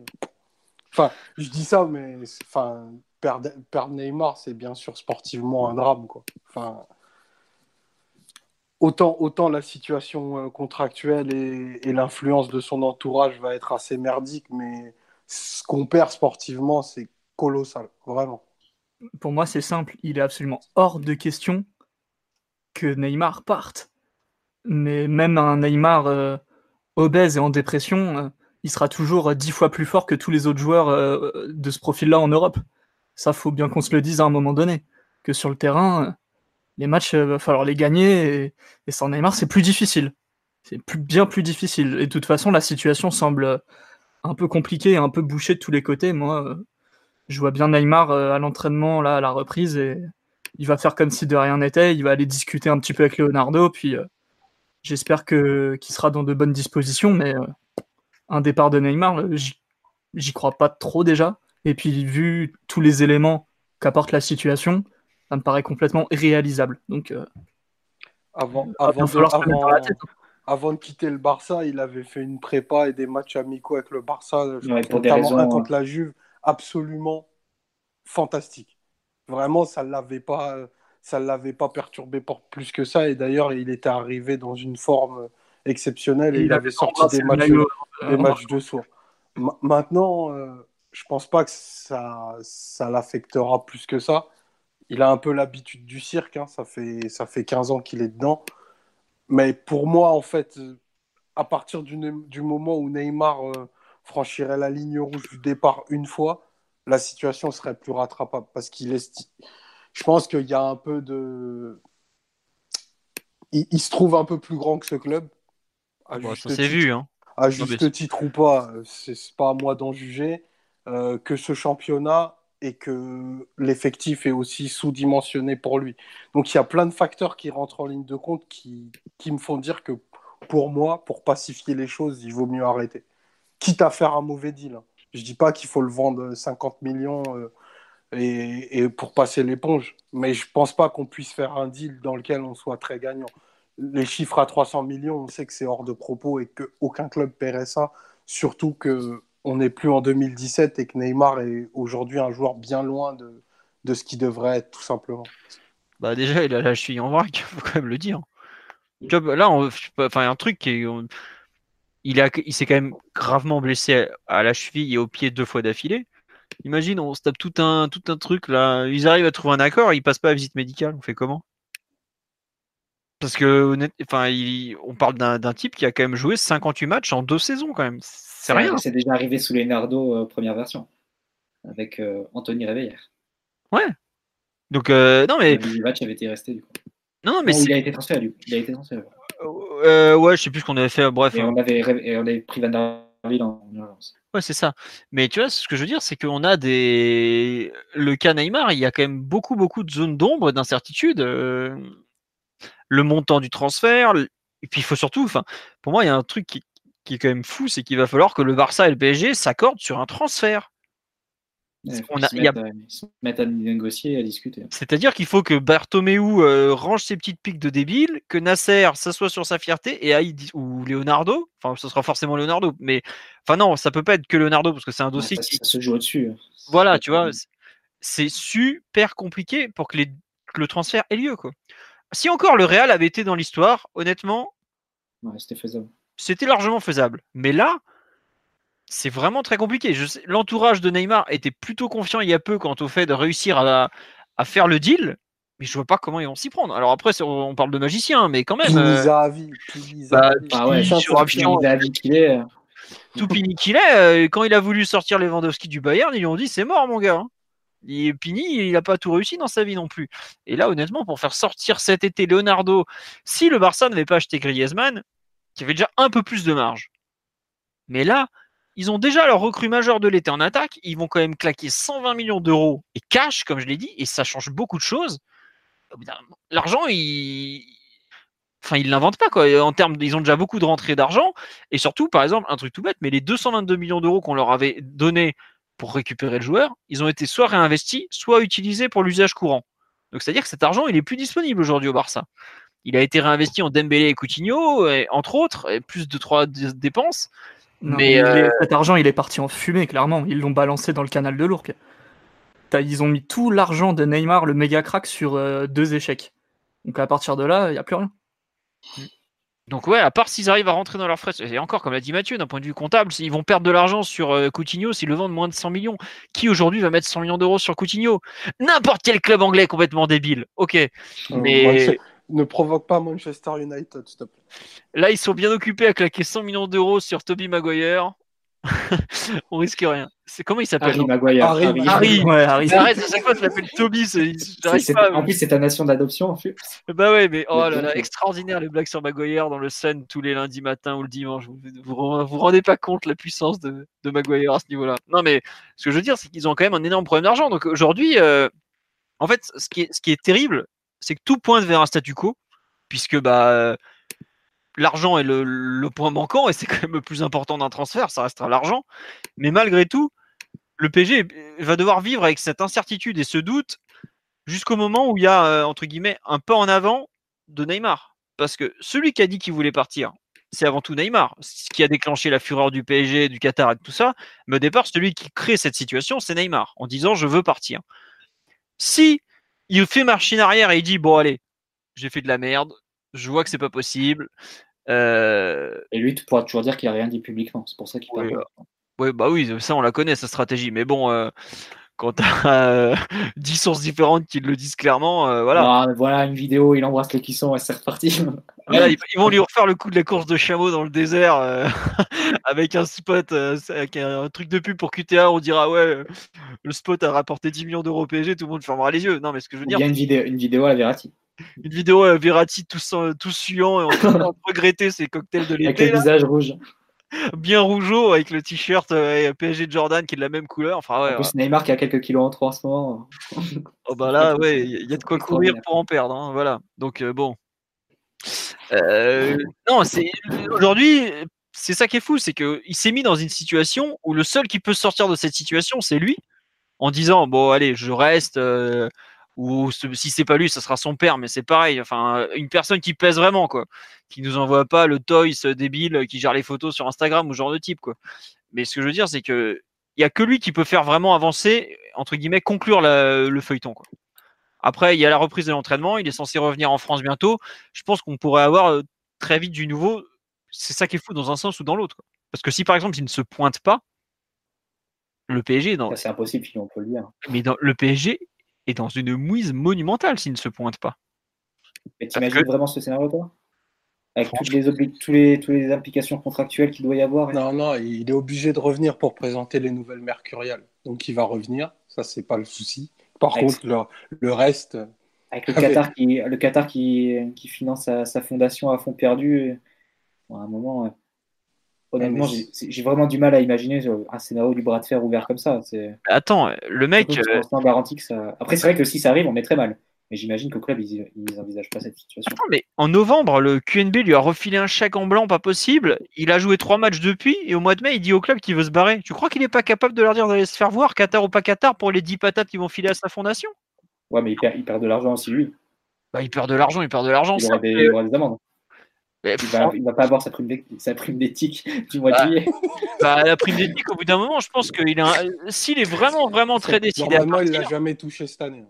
il a pas dû la toucher souvent. hein. Je suis d'accord avec Omar. hein. Entre les tentatives de viol, les gifles aux supporters et tout, il est, il est débiteur de la prime d'éthique, normalement.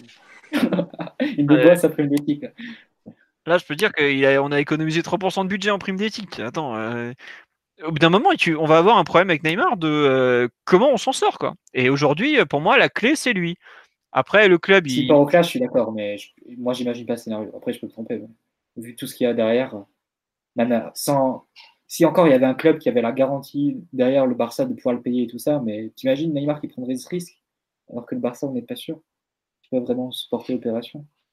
Après, euh, franchement, euh, On en a vu d'autres, mais pour moi, ça me paraissait peut-être plus faisable que Verratti parte, euh, parte au clash il y a deux ans que Neymar cette fois. on verra. On Écoute, verra. aujourd'hui, on est dans le flou. Euh, bon, je pense qu'on va s'arrêter là-dessus parce qu'on en est déjà à deux heures de podcast. Donc, euh, les gens auront de quoi écouter demain dans les transports. J'espère que ça leur ira. Euh, pour le tour des rumeurs, honnêtement, ça part un peu dans tous les sens. Ce qu'on avait dit il y a trois semaines, à savoir le fait que Leonardo était en train de faire une évaluation du club, qu'il était en train d'évaluer aussi avec les agents, quelles sont les pistes qui sont possibles, tout ça. Moi, de ce que je comprends, la situation actuelle, c'est qu'on est toujours en plein dedans. À savoir que c'est pas pour rien qu'il n'y a aucune recrue qui a signé, c'est pas pour rien que Leonardo ne s'est pas montré, notamment, qu'il y a eu rien qui est sorti en termes de com. Je sais pas si vous avez vu, on n'a même pas une photo de lui euh, récente, par exemple. On a signé quatre joueurs et il n'y a aucun dirigeant avec eux. Voilà. Euh, Bon, ça veut tout dire, je trouve. Euh, ouais, on parle de Milinkovic Savic, bah, ça fait partie des noms qu'il aime beaucoup, effectivement, mais c'est pas nouveau puisqu'il l'aimait déjà beaucoup au Milan AC. Il aurait rêvé de le faire signer là-bas. N'oubliez pas que Barella était à la Factory ce- cette semaine. Extraordinaire euh, aventure du jeudi après-midi. Merci pour ce moment. Je, je vous assure qu'après trois heures de track, je suis, j'ai fini mais rincé littéralement. quoi. Je n'en pouvais plus. Ah, Il y a de quoi. J'ai j'ai retourné des Instagram de je ne sais combien d'Italiens à chercher où était Barella. J'ai cherché des Anglais. Je suis devenu spécialiste en chaussures, en coupe de cheveux, en taille. Alors, faut savoir que 6 feuilles à 4, ça fait à peu près la taille de Barella. Bref, ça a été une après-midi extraordinaire, mais ce n'était pas Barella, c'était Louis Barry, petit prodige de West Brom, Que le Barça nous a, nous a soufflé. que le Barça nous a soufflé sous le nez. Après, honnêtement, euh, le PSG a déjà énormément de joueurs, sa génération 2002 à intégrer. euh, On va pas se rajouter en plus un anglais. On va pas se rajouter en plus. Non, mais j'avoue que aller intégrer un Anglais de 16 ans, je c'est Avec pas les jeunes de France? avec euh, notre petite armée du centre de formation qui est pas toujours tendre, c'est pas simple non plus. Quoi. Il, y a il, quand même avait, le- il avait intérêt à être fort, hein, putain. Ah, il, est, il est bon. Non, honnêtement, pour le coup, il est vraiment très très bon. Mais c'est pas simple. Honnêtement, euh, enfin, je, je sais pas qui le conseille, mais partir à 16 ans comme ça du, du de ton centre de formation, surtout West Brom, qui est un bon club formateur, euh, c'est un peu euh, bon. Moi, je trouve que c'est déplacé personnellement, mais euh, voilà. On nous dit que c'était Nicolas Barrel. C'était un peu ça. Nicolas hein. Voilà. Sur ce, on vous souhaite une euh, bonne soirée à tous. On espère que ça vous a fait plaisir d'avoir un podcast à un horaire un peu différent. Je m'excuse, c'est de ma faute parce que je ne peux pas actuellement assurer les podcasts le lundi soir. Euh, J'espère que ça vous aura plu quand même, malgré l'horaire qui en aura surpris certains. Vous n'avez pas loupé le travail aujourd'hui, c'était bien dimanche. Le prochain podcast, ça dépendra de l'actualité. On essaiera de vous tenir au courant. C'est possible que ça soit à cet horaire aussi un dimanche soir. On va premier match amical de mémoire est le 16. Euh, peut-être qu'on en fera un d'ici là, peut-être probablement pas honnêtement, mais donc faudra suivre un peu le site. Donc comme ça, vous avez de bonnes raisons de passer sur culturepg.com. Sur ce, merci à tous. Ça m'a fait vraiment super plaisir de retrouver tout le monde. J'espère que pour vous aussi. Et à bientôt. Ciao ciao. Ciao. à tous.